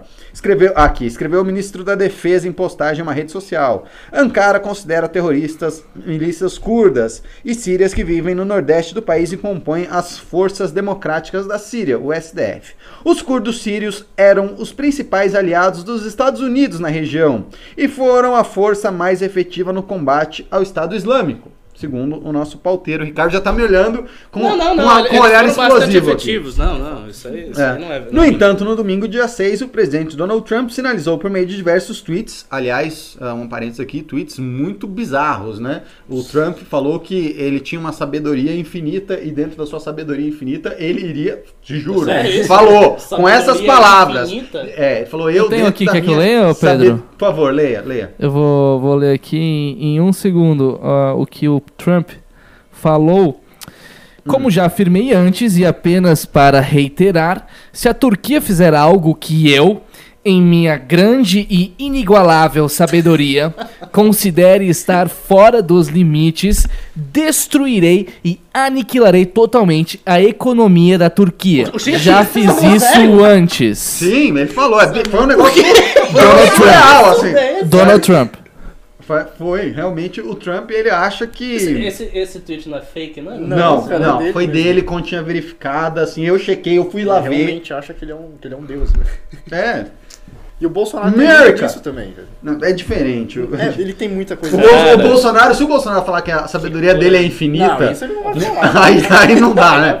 É. O Trump, assim, estão perguntando se o... Já não pode falar isso. Estão perguntando se o Trump é o Thanos, é o novo Thanos, se ele Pô, tem as tá manoplas do infinito. declaração do ele Thanos, tem, ele né? fala assim, ó, vai ser Tipo economia. aquela cena que o Thanos tá na frente do Capitão América e diz: Eu vou destruir esse pequeno planetazinho e vou Exato, gostar. Pô, exato. Mas o fato é que ah, Trump falou que já em outro tweet que já está na hora de sairmos dessas ridículas guerras sem fim e trazemos nossos soldados de volta. Dezenas de soldados americanos deixaram a área de segurança na segunda-feira, dia 7. Após sua retirada, comboios turcos de caminhões com soldados e dezenas de veículos militares foram enviados para a fronteira. E aí, galerinha, o cenário no mundo tá estranho, né? Tá estranho. Você tem o, o Trump, ele tá com comichão. Mas né? Ele tá brigando com todo mundo, tá numa ah, trade war com a China, tá agora falando que vai aniquilar aí a economia da Turquia. Tipo. A economia global que está em frangalhos, você tem aí já. n- nunca se teve tanto dinheiro investido em bonds de juros negativos, porque as pessoas estão com medo do cenário global. E aí, para piorar, o Trump manda uma dessa. Eu quero saber o seguinte: tem o conflito, de que lado vocês estão no conflito e. Cuba lança ou não lança? Tô brincando. Dá conta a economia mundial, dá conta desse fuzuê todo ou nós estamos todos fudidos e o Brasil principalmente? Deixar o, Nesse Israel caso, começar. nesse caso, eu não, não tô do lado de nenhum dos dois. Ih, É, no caso, do começou. lado- começou. Isra- Israel começou regando no Eu tô contra Trump, porque a, a atitude dele foi bem mesquinha e foi bem traíra também. Se a gente for ver o cenário ali, voltar um pouco no tempo, os curdos, pra quem não sabe, são 35 milhões de pessoas que não têm um Estado, um Estado democrático de direito. Eles são pessoas que vivem ali perto da Síria e da Turquia. O que acontece? Eles tentaram até ter o próprio Estado deles no século XX e não conseguiram.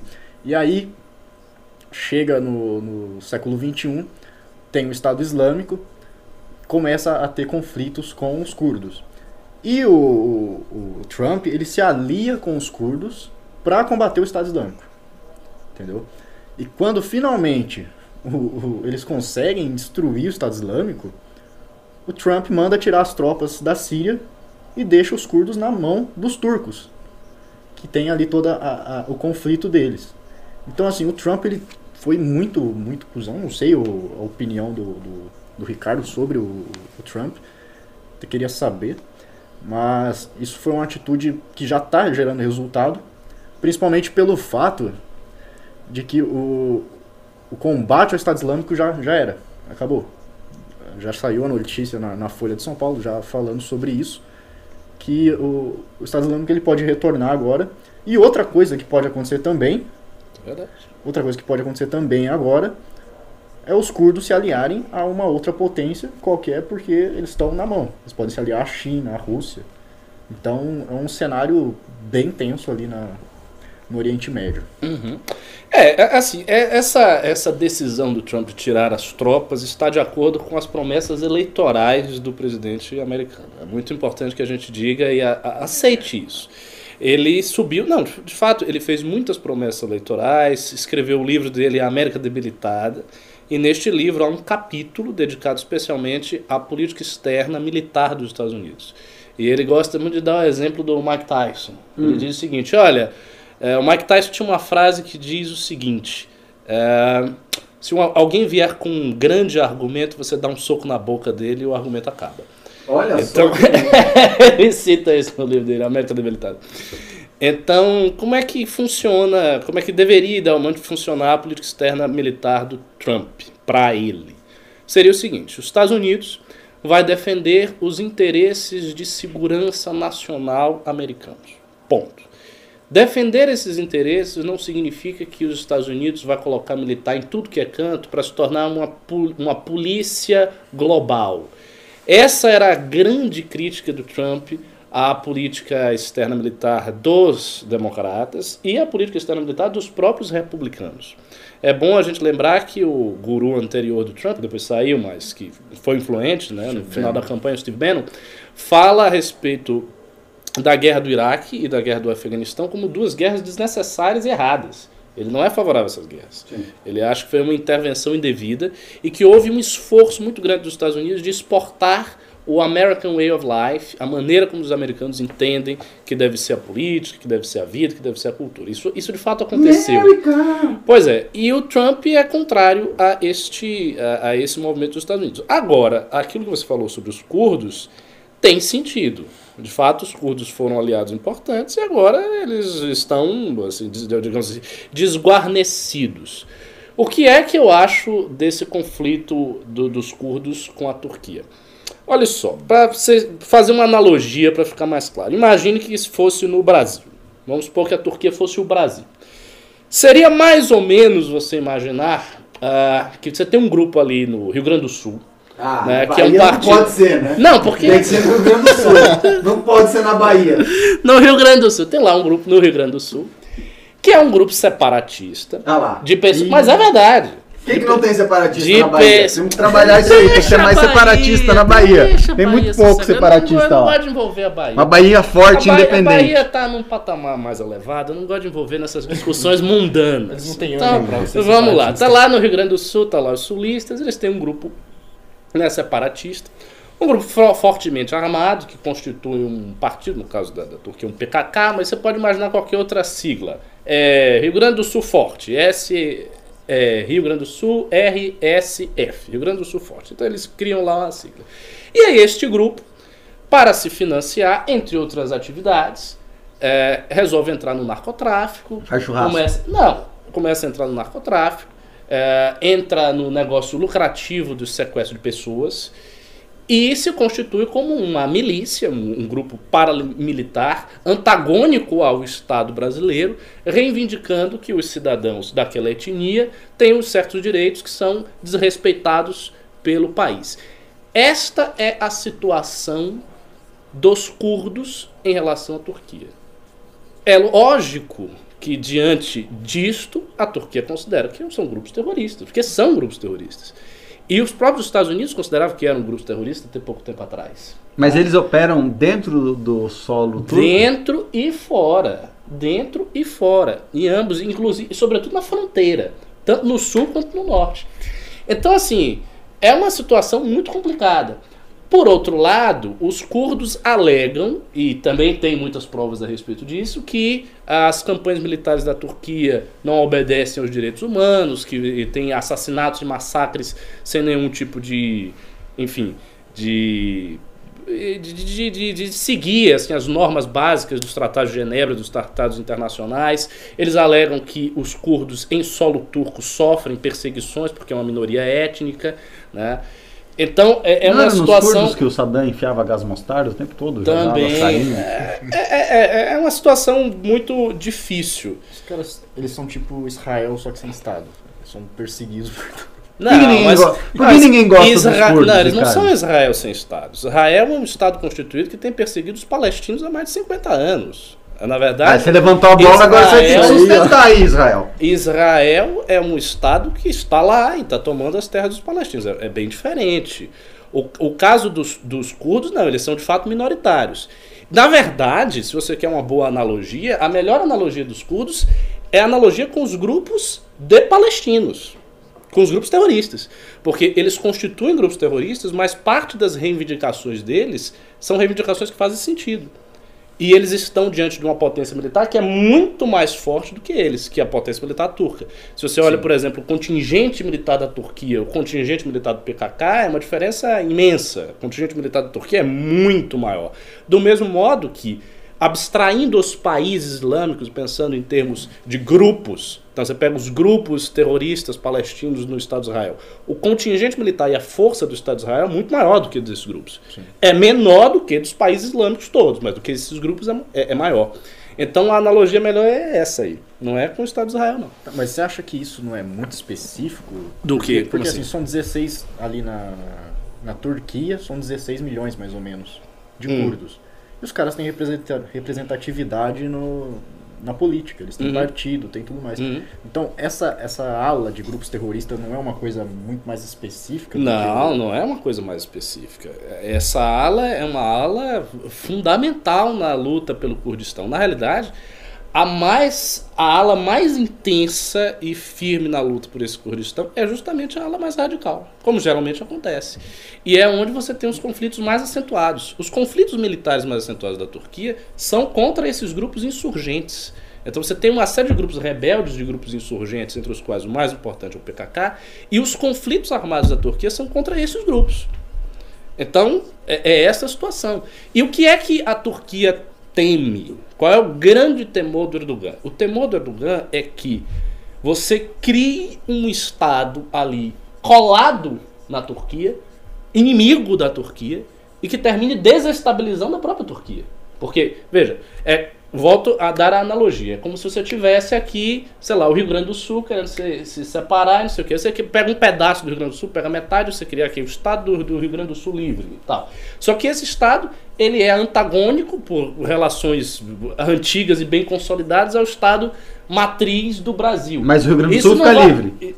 Hã? O Rio Grande do Sul fica livre. Não, você tira, você Fica- tira um fica pedaço. autônomo, o pedaço Parte fica autônomo. território. Eu tô com vai. os curdos nessa, então. Aí Se, os caras- se o Rio Grande do Ah, Sul porque fica você- autônomo, eu porque tô, você é analogamente Por- eu tô claro, com porque você é separatista. Agora, assim, nenhuma nação, ah, nenhuma nação moderna, uma antiga, vai admitir que você tenha grupos insurgentes e separatistas operando no seu território. Não funciona desse jeito. Nem no seu território, nem vizinho ao seu território.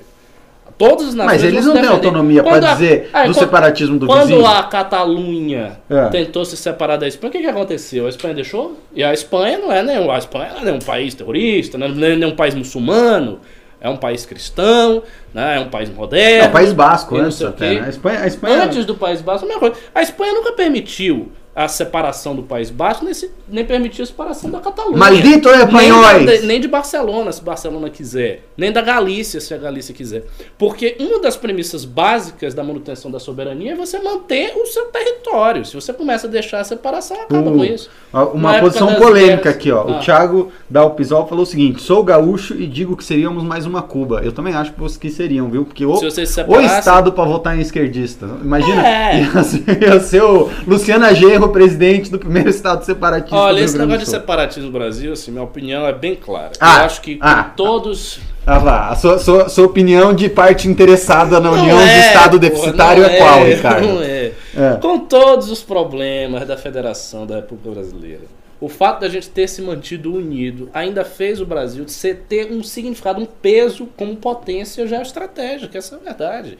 Cadê esse peso? Porque lo- tem eu, eu vejo o anão diplomático que não, Israel falou. Não é. Se você compara o Brasil com, sei lá, a Bolívia, o Equador, a Venezuela, O Chile, a Colômbia. que seja que você compare. É. O, o peso desses países é muito menor. A importância, sabe, os recursos que esses países têm é muito são muito menores.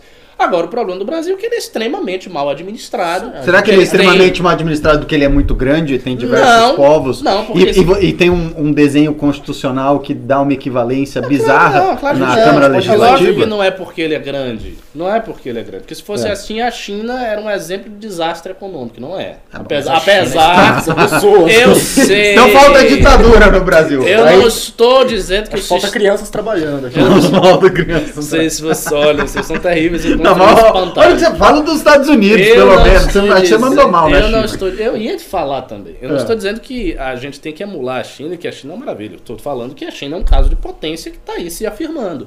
Os Estados Unidos a mesma coisa. Então, e são países grandes. E eu falei da China porque a China tem, é, tem uma uniformidade racial, mas tem outras é, diferenças ali dentro. A Índia, por exemplo, a Índia está agora ascendendo e a Índia tem uma diferença étnica, racial e religiosa interna muito Seis línguas maior. oficiais, né? Pois é, 300 dialetos é, é imensamente maior do que o, o Brasil. Não então são não seis é ou bem oito. assim. É, e eu, eu acho o esforço que o, o, o Império fez para ter mantido a unidade disso aqui e ele- eles lograram essa unidade, eles conseguiram manter essa unidade.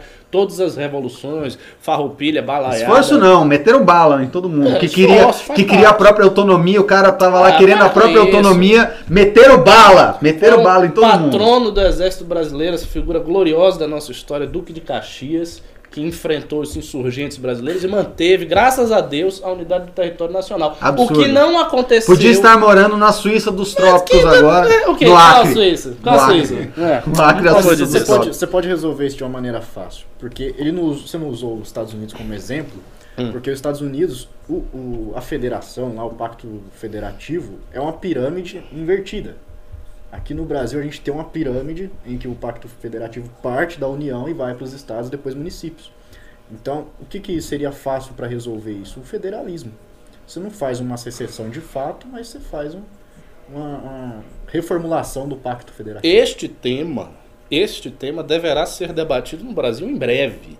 Porque se a gente vai ter uma reforma Sim. tributária, a gente também vai ter a reformulação do Pacto Federativo. É, diz, diz a lenda, né? Porque assim, o Paulo Guedes fala isso, mas ninguém nunca viu. É, O Paulo Guedes diz que vai ter, mas sei, ninguém mas, nunca viu o assim, projeto, Eu acho o seguinte. Pedro, em algum momento isso vai acontecer. Hum. Porque o problema do Pacto Federativo é levantado por todo mundo. Eu que estive na campanha do Zé Ronaldo lá, e o Zé Ronaldo, ele foi, ele é, é, na verdade, até hoje, um político municipalista. E foi um dos presidentes da associação de, de prefeituras e tal. Então, é um cara que tem uma visão municipalista. E ele falava milhões de coisas a respeito do Pacto Federativo. Então, há uma percepção geral de que é um erro. A maneira como o Pacto Federativo está de- delineado no Brasil é uma maneira que simplesmente coloca o prefeito sob a autoridade do governador e este sob a autoridade do presidente. Tem- Então, todo mundo pre- tem que mendigar o em prefeito Brasília. vira um balconista. Sim. Ele vira um mendigo, ele não tem autonomia, ele não consegue porque não tem dinheiro. Quer dizer, é lógico que isso está errado.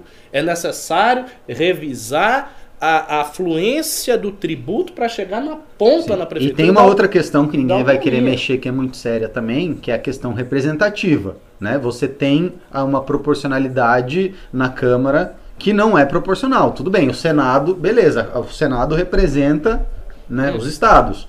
Mas a Câmara representa o povo. E se a Câmara representa o povo, o número de deputados de São Paulo deveria ser muito Também maior. acho. Também acho. Isso é completamente bizarro. Eu acho que tem que ser proporcional. Sim, tem que ser proporcional Gente a à gente. população, não aos estados. Que como é feito é uma maluquice. É, concordo. Agora, o, o que realmente prejudicaria se houvesse uma secessão é que o Brasil ia perder toda a seleção do- de futebol. Mas já não faz nada, não ganha nada É, Se mesmo. houvesse uma secessão, meu caro, o Brasil todo ia se dar muito mal. Não ia, não. Não ia, yes. não. Ia, não. Essa- a paulistada aqui fica com essa, com essa arrogância, dizendo, né, São Paulo ia se dar muito bem, porque São Paulo é muito tributado e não sei o quê. Então ia se dar bem o quê, rapaz? São Paulo tem todo esse desenvolvimento muito graças ao fato de que a economia do país inteiro gira em, em São Paulo. Então tu- tudo Mas faz um gravita acordo de livre comércio, pronto. Bem que, ah, e você acha que um país que acabou de se separar, de que É. um, um estado que acabou de se separar do país, ou seja, fez a coisa mais antagônica e antipática possível dentro da política, que foi se separar. Ele É. simplesmente ia ter um acordo tranquilo com o país. Quer dizer, Faz ia ser sim, São Paulo faz sim. cercado pelo Brasil, sem nenhuma saída terrestre, exceto a saída marítima, e com um suposto acordo. É claro que não. Tudo Não bem. existe Isso que é Não, isso não tem é lógica, é o federalismo. É, um federalismo renovado e tal. Se bem que o federalismo americano já foi desse jeito. Hoje em dia também a É intervenção da União é mantém, você mantém um simbolismo só pra manter a, a seleção. É. Não, não, é ainda, é ainda mais. Ó, tem um fã aqui, ó. Uriel Castro falou: finalmente alguém do MBL que não baba o ovo de São Paulo. Hã?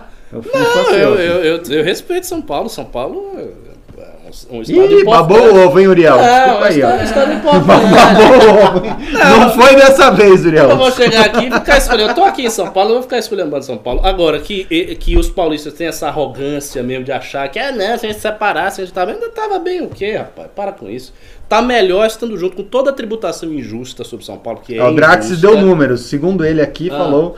Ah, São Paulo, até onde eu vi, exporta impostos 452 bilhões e recebe tananana, Eu sei. 38 bilhões eu do governo federal. disso, eu sei. Que beleza. São Paulo. Mas a gente estaria muito melhor, muito pior, desculpa, sozinhos. Não, ah, Infelizmente. estaria, porque você não teria esse- essa, essa pujança econômica para você conseguir ser tributado neste nível, meu filho. Não, Você então, não gente, estaria. então ia ser bom, porque ia ser menos tributado. É, só que ganhava, ganhava menos também, né? É aquela coisa, o que, que você prefere? Ganhar, sei lá, 30 mil reais e ter 40% de tributo ou ganhar 2 e ter 10?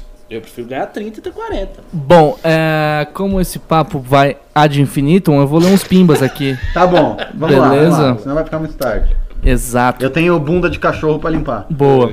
É, o Gabriel Davi Lima Fajardo doou 10 reais. O Trump está ajudando muito o ZEUA arrebentando com a China. Gostaria que vocês falassem da guerra comercial dos americanos e do embargo criminoso. Mas peraí, rapidão. Antes de responder essa, eu vou ler a que tem sobre o assunto mesmo, que foi o Anderley Pastrelho, que doou 10 reais. Isso me cheira a cordão entre Trump e Erdogan. EUA sai da Síria e faz um agrado para a Turquia. Resto é jogo de cena. Conflitos na Índia criaram o Paquistão. E a cultura de castas gera uma ordem social artificial. China tem Taiwan e Hong Kong incomodando. Olha, eu concordo com quase tudo que você falou, exceto o fato que você disse que a cultura de. ah, as castas geram uma ordem social artificial. Não geram. As castas geram uma das ordens mais estáveis e orgânicas que você pode imaginar. O que acontece é o seguinte: a, a divisão de castas, a, a A Manu Smerit, é uma ordem social anterior à modernidade.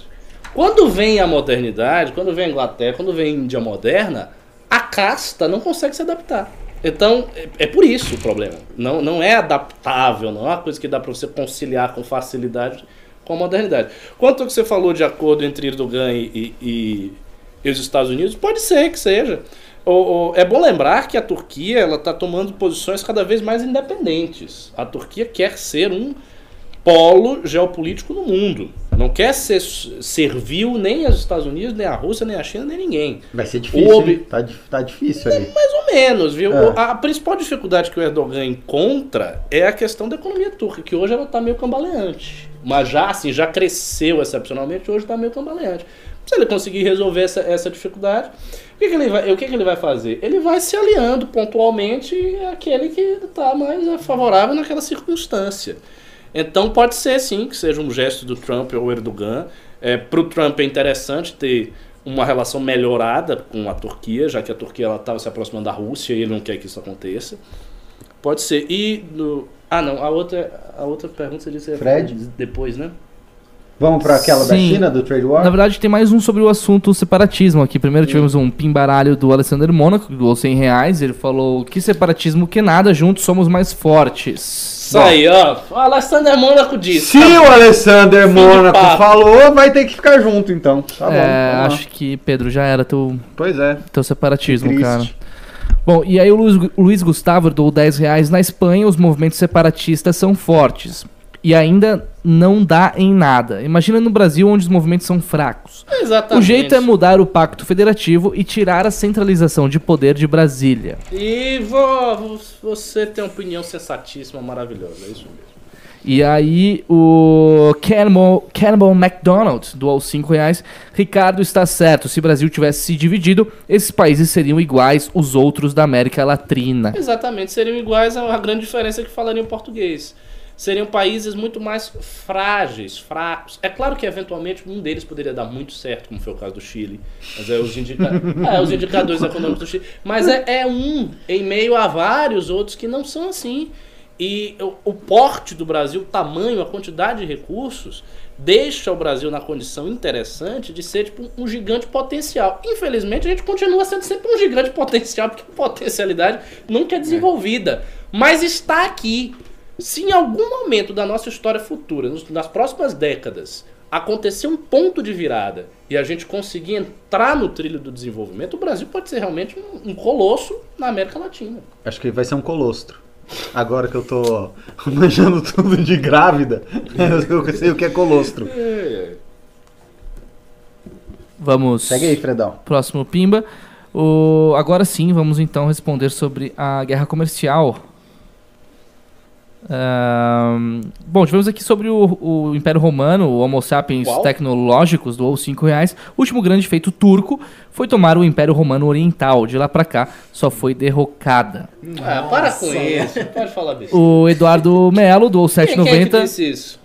Quem falou isso foi o Homo sapiens tecnológicos. É, não, não tem Não, nada a é, é, ver. Ricardo, Ricardo, Não é sim, é meio verdade, Ah, vai. Não, não é verdade. Isso, isso não é verdade. Eu lembro que eu jogava, tinha um joguinho que eu jogava Rise of Nations. E só Ah. era legal quando os turcos iam lá e desenvolviam aquele canhão gigantão, sabe? É. Que eles tinham um mega canhão. Depois eles não A, faziam mais Tur- a nada. Turquia tomou o Império Bizantino em 1453. Até o século.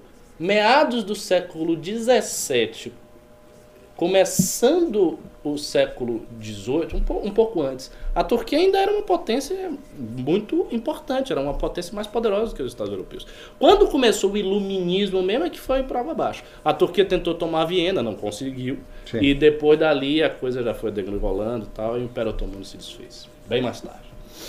Ah, temos aqui mais um, o Juliano Ler doou 5 reais. A real é que o separatismo em pleno 2019 é como escola sem partido. Serve, serve para forçar a reflexão sobre a forma como as coisas estão. Interessante, é uma perspectiva interessante. Boa, Gostei. boa. Gostei. Achei bom. E o Eduardo Melo, o Eduardo Melo do 790, devíamos ser o Império Confederado do Brasil. É, a gente já foi, né? Os Estados Unidos do Brasil, uma época. É, já foi. Mas ninguém respeitava também, era Brasil, era esculhambado igual todo o resto. É, o Thiago Bernardo falou aqui, malditos sarracenos. Segue aí. Agora sim, Ricardo, sobre a guerra comercial, gostaria que vocês falassem da guerra comercial dos americanos e do embargo criminoso que eles impuseram ao Irã. Você quer começar? Pode falar? Posso falar?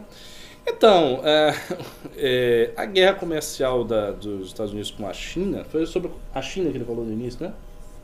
Não é isso? Uhum. Sobre a China? Isso. Eu acho que essa guerra em algum momento ela tinha que acontecer mesmo. Porque. Qual é o grande problema da China? O grande problema da China é que a China está se afirmando como potência e há um risco sério da China tomar a preeminência dos Estados Unidos no mundo. Por que, que isso é arriscado? Porque eu amo os Estados Unidos, eu acho os Estados Unidos a coisa mais maravilhosa do mundo? Não, não acho. Não, não tenho nenhuma ilusão quanto aos interesses nacionais americanos. Eu acho que os americanos é, seguem os seus interesses, o Brasil tem que seguir os dele. Só que, querendo ou não, toda essa ordem liberal, essa ordem democrática que se firmou após a Segunda Guerra Mundial, se deve ao fato de que quem ganhou a Segunda Guerra Mundial foram os aliados. Em especial, depois da Europa estar desestruturada por causa da Segunda Guerra, os Estados Unidos desponta como grande potência, depois equaliza com a Rússia, mas mantém este lado do Ocidente livre e quando a Rússia cai, o mundo livre. E se torna a grande estrela desse mundo livre e de alguma maneira um mantenedor disso. Ele passa a manter esta ordem social, não apenas porque ele efetivamente a mantém, mas porque ele é um modelo daquilo que deu certo. Então é natural que os países busquem reformas democráticas, é, que todas as reformas se deem no marco da democracia, porque o país mais bem sucedido do mundo é uma democracia, é uma democracia quase que por natureza. É, a, a, a Revolução Americana de 76, depois você tem a Constituição de 87, e o país é aquilo, é uma democracia liberal viva, sem passado feudal. Ao contrário da Europa. Uma peculiaridade bem típica dos Estados Unidos. Qual é o problema da China? A China não é isto.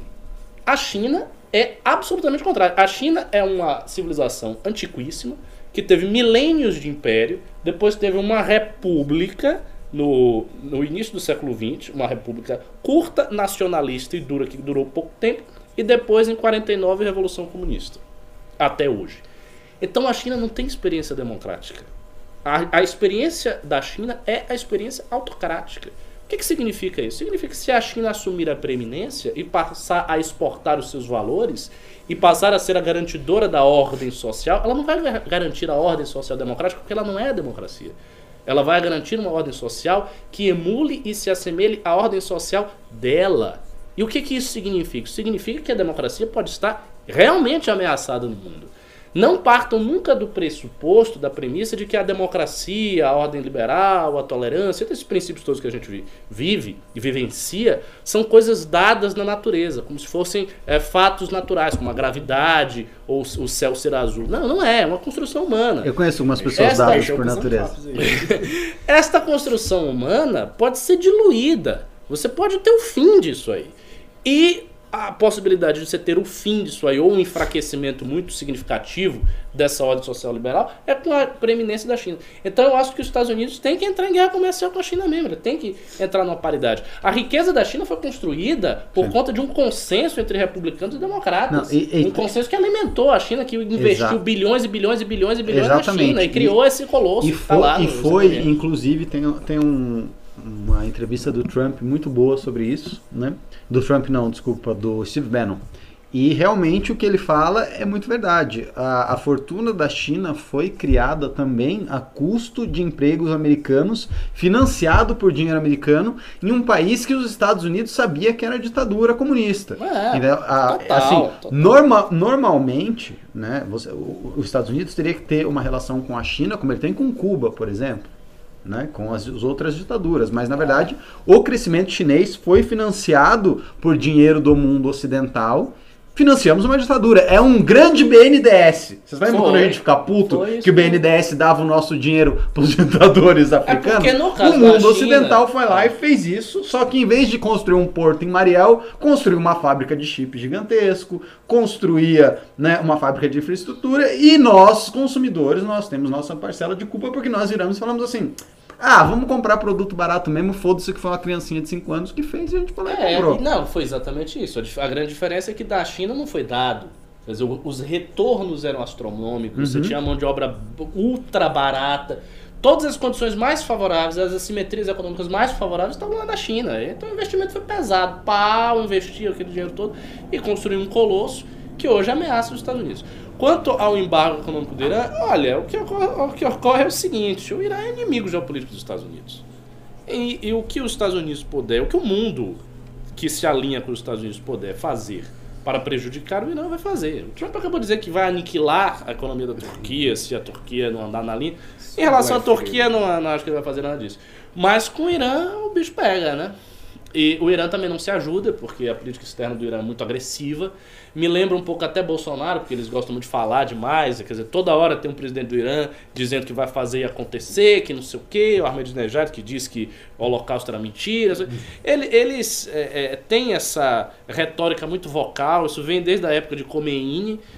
Não acho que está ajudando em nada, porque eu não vejo o Irã ferindo em nada a supremacia norte-americana, ao contrário da China, que ameaça de fato. Então, a meu ver, esse aí é o cenário. Agora, a China é um, um exemplo muito bom, um exemplo ideal de que a economia ela não tem fatores determinantes de desenvolvimento. E também Você, você pode falar que China. é, que é, sei lá, o livre comércio. assim, A China foi um país que cresceu economicamente através de, de um intercâmbio com outros países. Então, s- essa máxima ela faz muito mais sentido quando você coloca a China no cenário. Agora, um, um fator interessante é que o yuan ele chegou a 7,14 um tempo atrás aí. E a última vez que isso aconteceu foi em 2015, quando a China fez a mesma coisa, ela inflacionou a moeda para competir no, no mercado exterior. E aí deu a consequência de uma crise no país.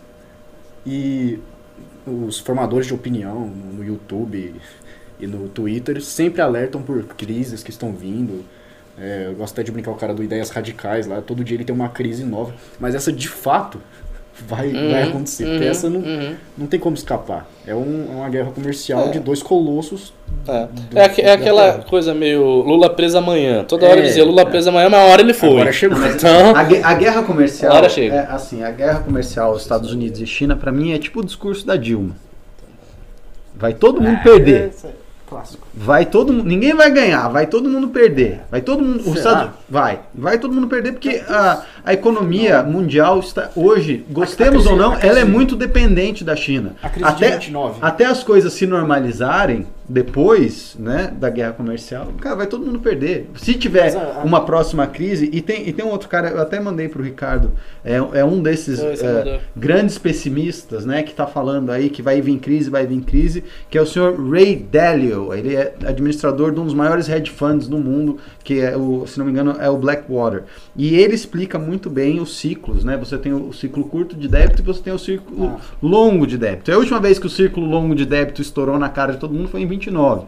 E o ciclo longo de débito geralmente ele demora aí entre 70 e 80 anos. E E, 2008. é- e essa e essa 2008 foi o círculo, cu- círculo curto de débito, não foi o círculo longo de débito. Que Estourou. E, a- e assim, se estourar, e se realmente for pra casa do caralho e for ah, a crise que alguns especialistas falam que vai ser, vai ser uma crise bem feia, né? O mundo tem muito líquido, os bancos estão muito alavancados, você tem o Deutsche Bank aí cheio de ativos podres, você tem a economia da China desacelerando, você tem ah, a guerra comercial, você tem ah, a Argentina também indo para casa do caralho aqui com, ah, com a volta da, dos Kirchner. Então, assim, está um cenário global muito ruim. Não é à toa que você tem tanto dinheiro investido em títulos de juros negativo. O cara que investe, que o cara que vira e fala assim, eu vou comprar um bonde de longo prazo de, sei lá, 20 anos, que vai me devolver menos 1%,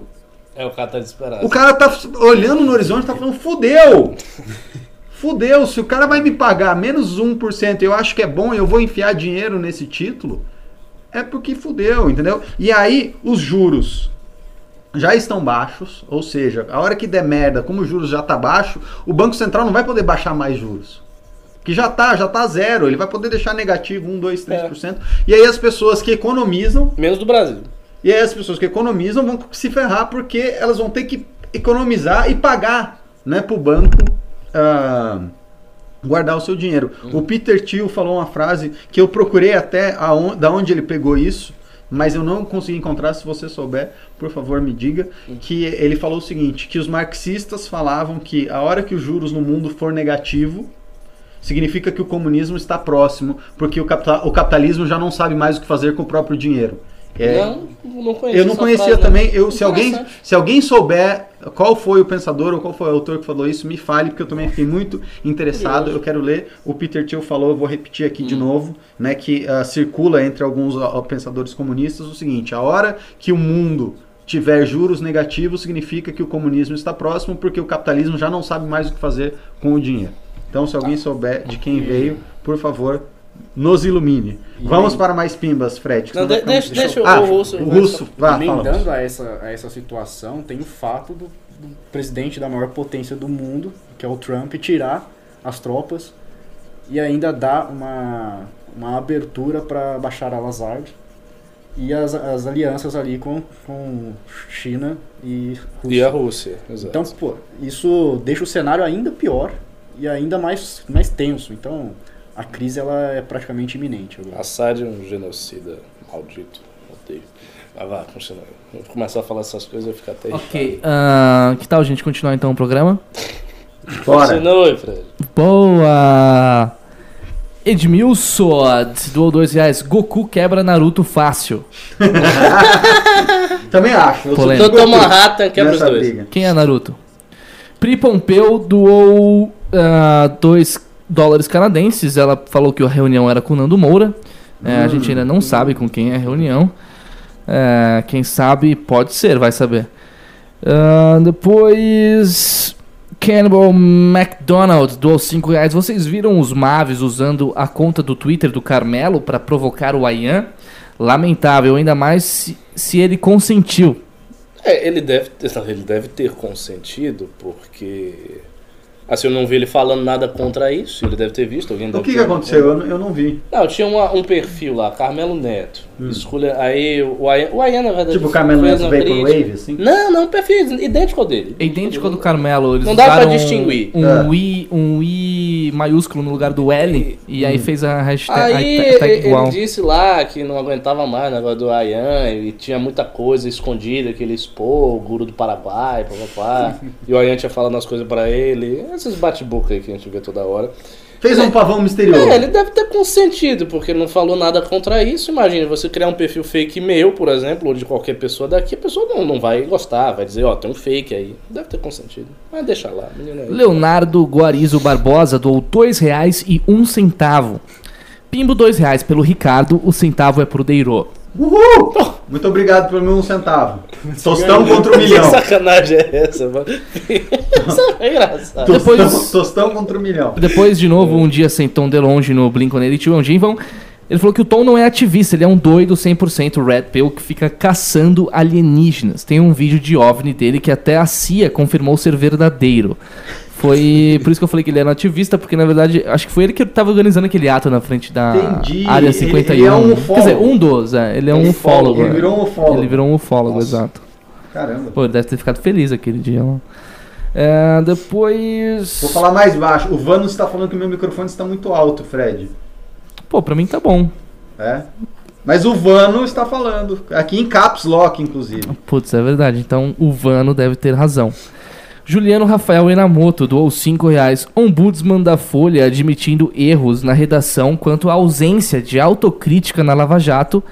É análogo ao MBL 3.0? Ele ainda falou Fred ditadura e hashtag NM no MBL. Como assim? Ele tá dizendo que não houve da parte da Folha autocrítica em relação à, à Lava Jato? Não, parece que o ombudsman da Folha admitiu erros na redação quanto à ausência de autocrítica na Lava Jato.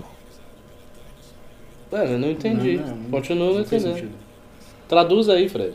Ahn, De quem Você que é também não ausência? entendeu, né? Pelo que é ausência da, da? É isso, de quem é a ausência. é da É, Folha de São exato, Paulo? é da Folha de São Paulo. Isso que eu não entendi. talvez a ausência de autocrítica da Folha com relação à Lava Jato. Realmente não está muito claro, Juliano. Bom, se foi isso, eu acho o seguinte, a Folha de São Paulo nunca teve como pauta assim, central a questão da Lava Jato.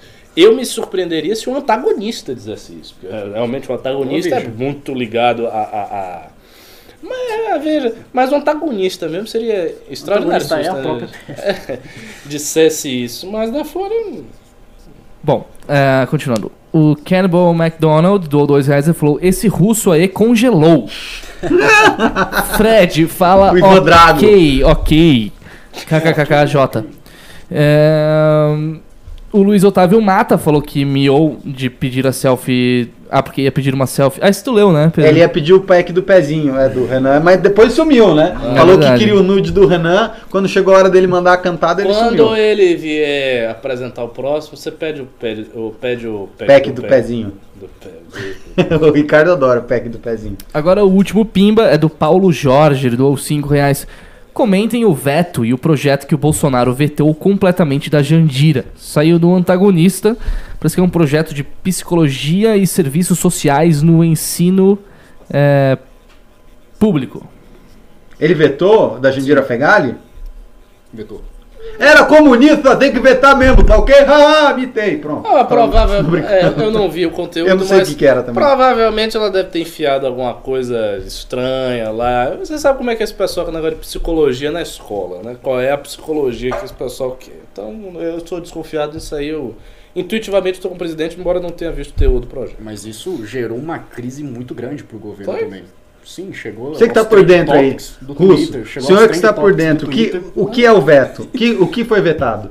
Não, não tô por dentro. Ah, porra. Eu tô por dentro do trends to- dos trends topics do Twitter. Do Trend pediu o impeachment do, Bo- impeachment do Bolsonaro. O Ah, impeachment do Bolsonaro, Cara, que ele vetou um projeto de sim. Jandira Se- Fegali? Isso é, um- é um- é uma de consequência muito drástica na Ah. política brasileira. impeachment, o cara. Ricardo, é o seguinte, vocês Esquerda- estão falando muito... também passa vergonha. Ó, viu? o Vano. Deus. O Vano tá falando o seguinte, vocês estão falando muito baixo e eu estou falando muito alto. Então vocês Ah, falem mais alto. Eu tô falando tá alto! boca. É o microfone boca, tá O louco. microfone tá aqui, ó. Oi! É isso aí. Ficou bem alto essa. É, se você falar perto.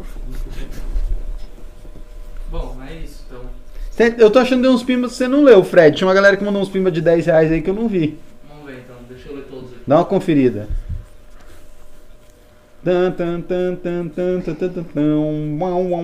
Vai ficar atrasando a pauta por causa do Vano.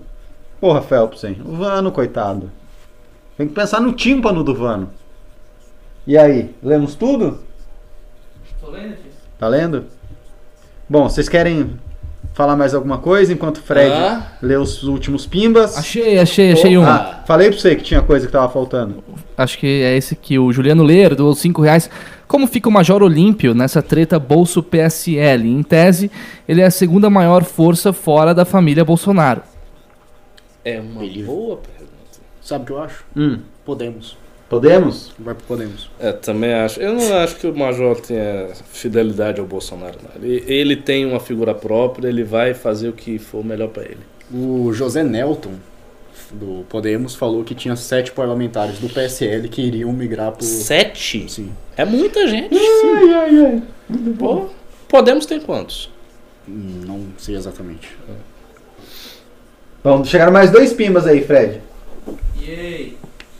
Ele adora, né? Ah, bom, mais dois pimbas aqui, vamos ler. então. Michele Guerra doou 5 reais. Vocês acham que Bolsonaro sofre impeachment? Vocês apoiariam? É, duas perguntas. Acho que não vai sofrer.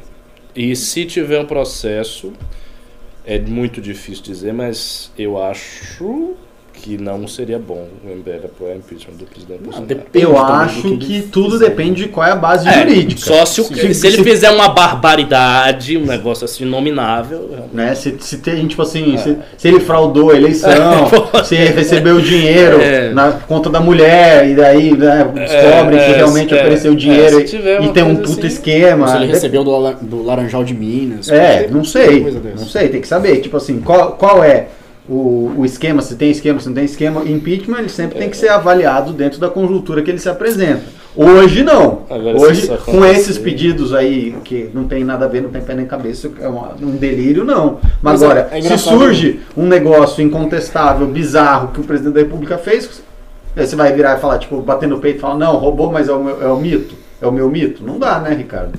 Mas, mas é Espero que não acabe. Eu também espero que não, porque assim, a, a economia brasileira já tá bem sofrida. A direita Pra tomar vai, mais um impeachment. vai tomar um O partido, é uma do, o partido dos Trabalhadores, desde 88, que teve a Constituição, eles protocolaram impeachment de todos os presidentes Todos. que não eram do PT, obviamente.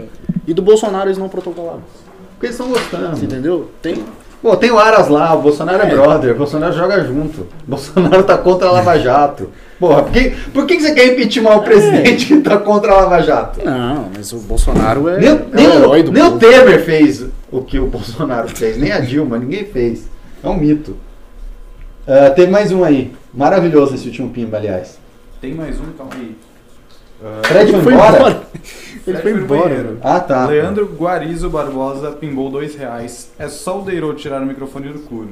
Do curdo. Ah, você entendeu? Só deu tirar o microfone do curdo. Muito boa. Adorei, Nossa. adorei. Só não tira o microfone. Aliás, você sabe da foto famosa, né? Você falou microfone do curdo. É, por Existe isso. uma foto famosa que ronda a internet minha com um microfone no curdo. Ele deve ter feito alusão a essa foto. Não sei se ele sabe, eu acho que talvez ele não saiba. Mas você tá, você tá metendo o microfone no crudo dos outros, né? No cu- é, no- o microfone no curdo dos outros é refresco. É, O microfone no crudo dos outros é supositório. os pimbas acabaram. Então é isso, minha galerinha. Fizemos aí um bom programa, tivemos uma bela audiência.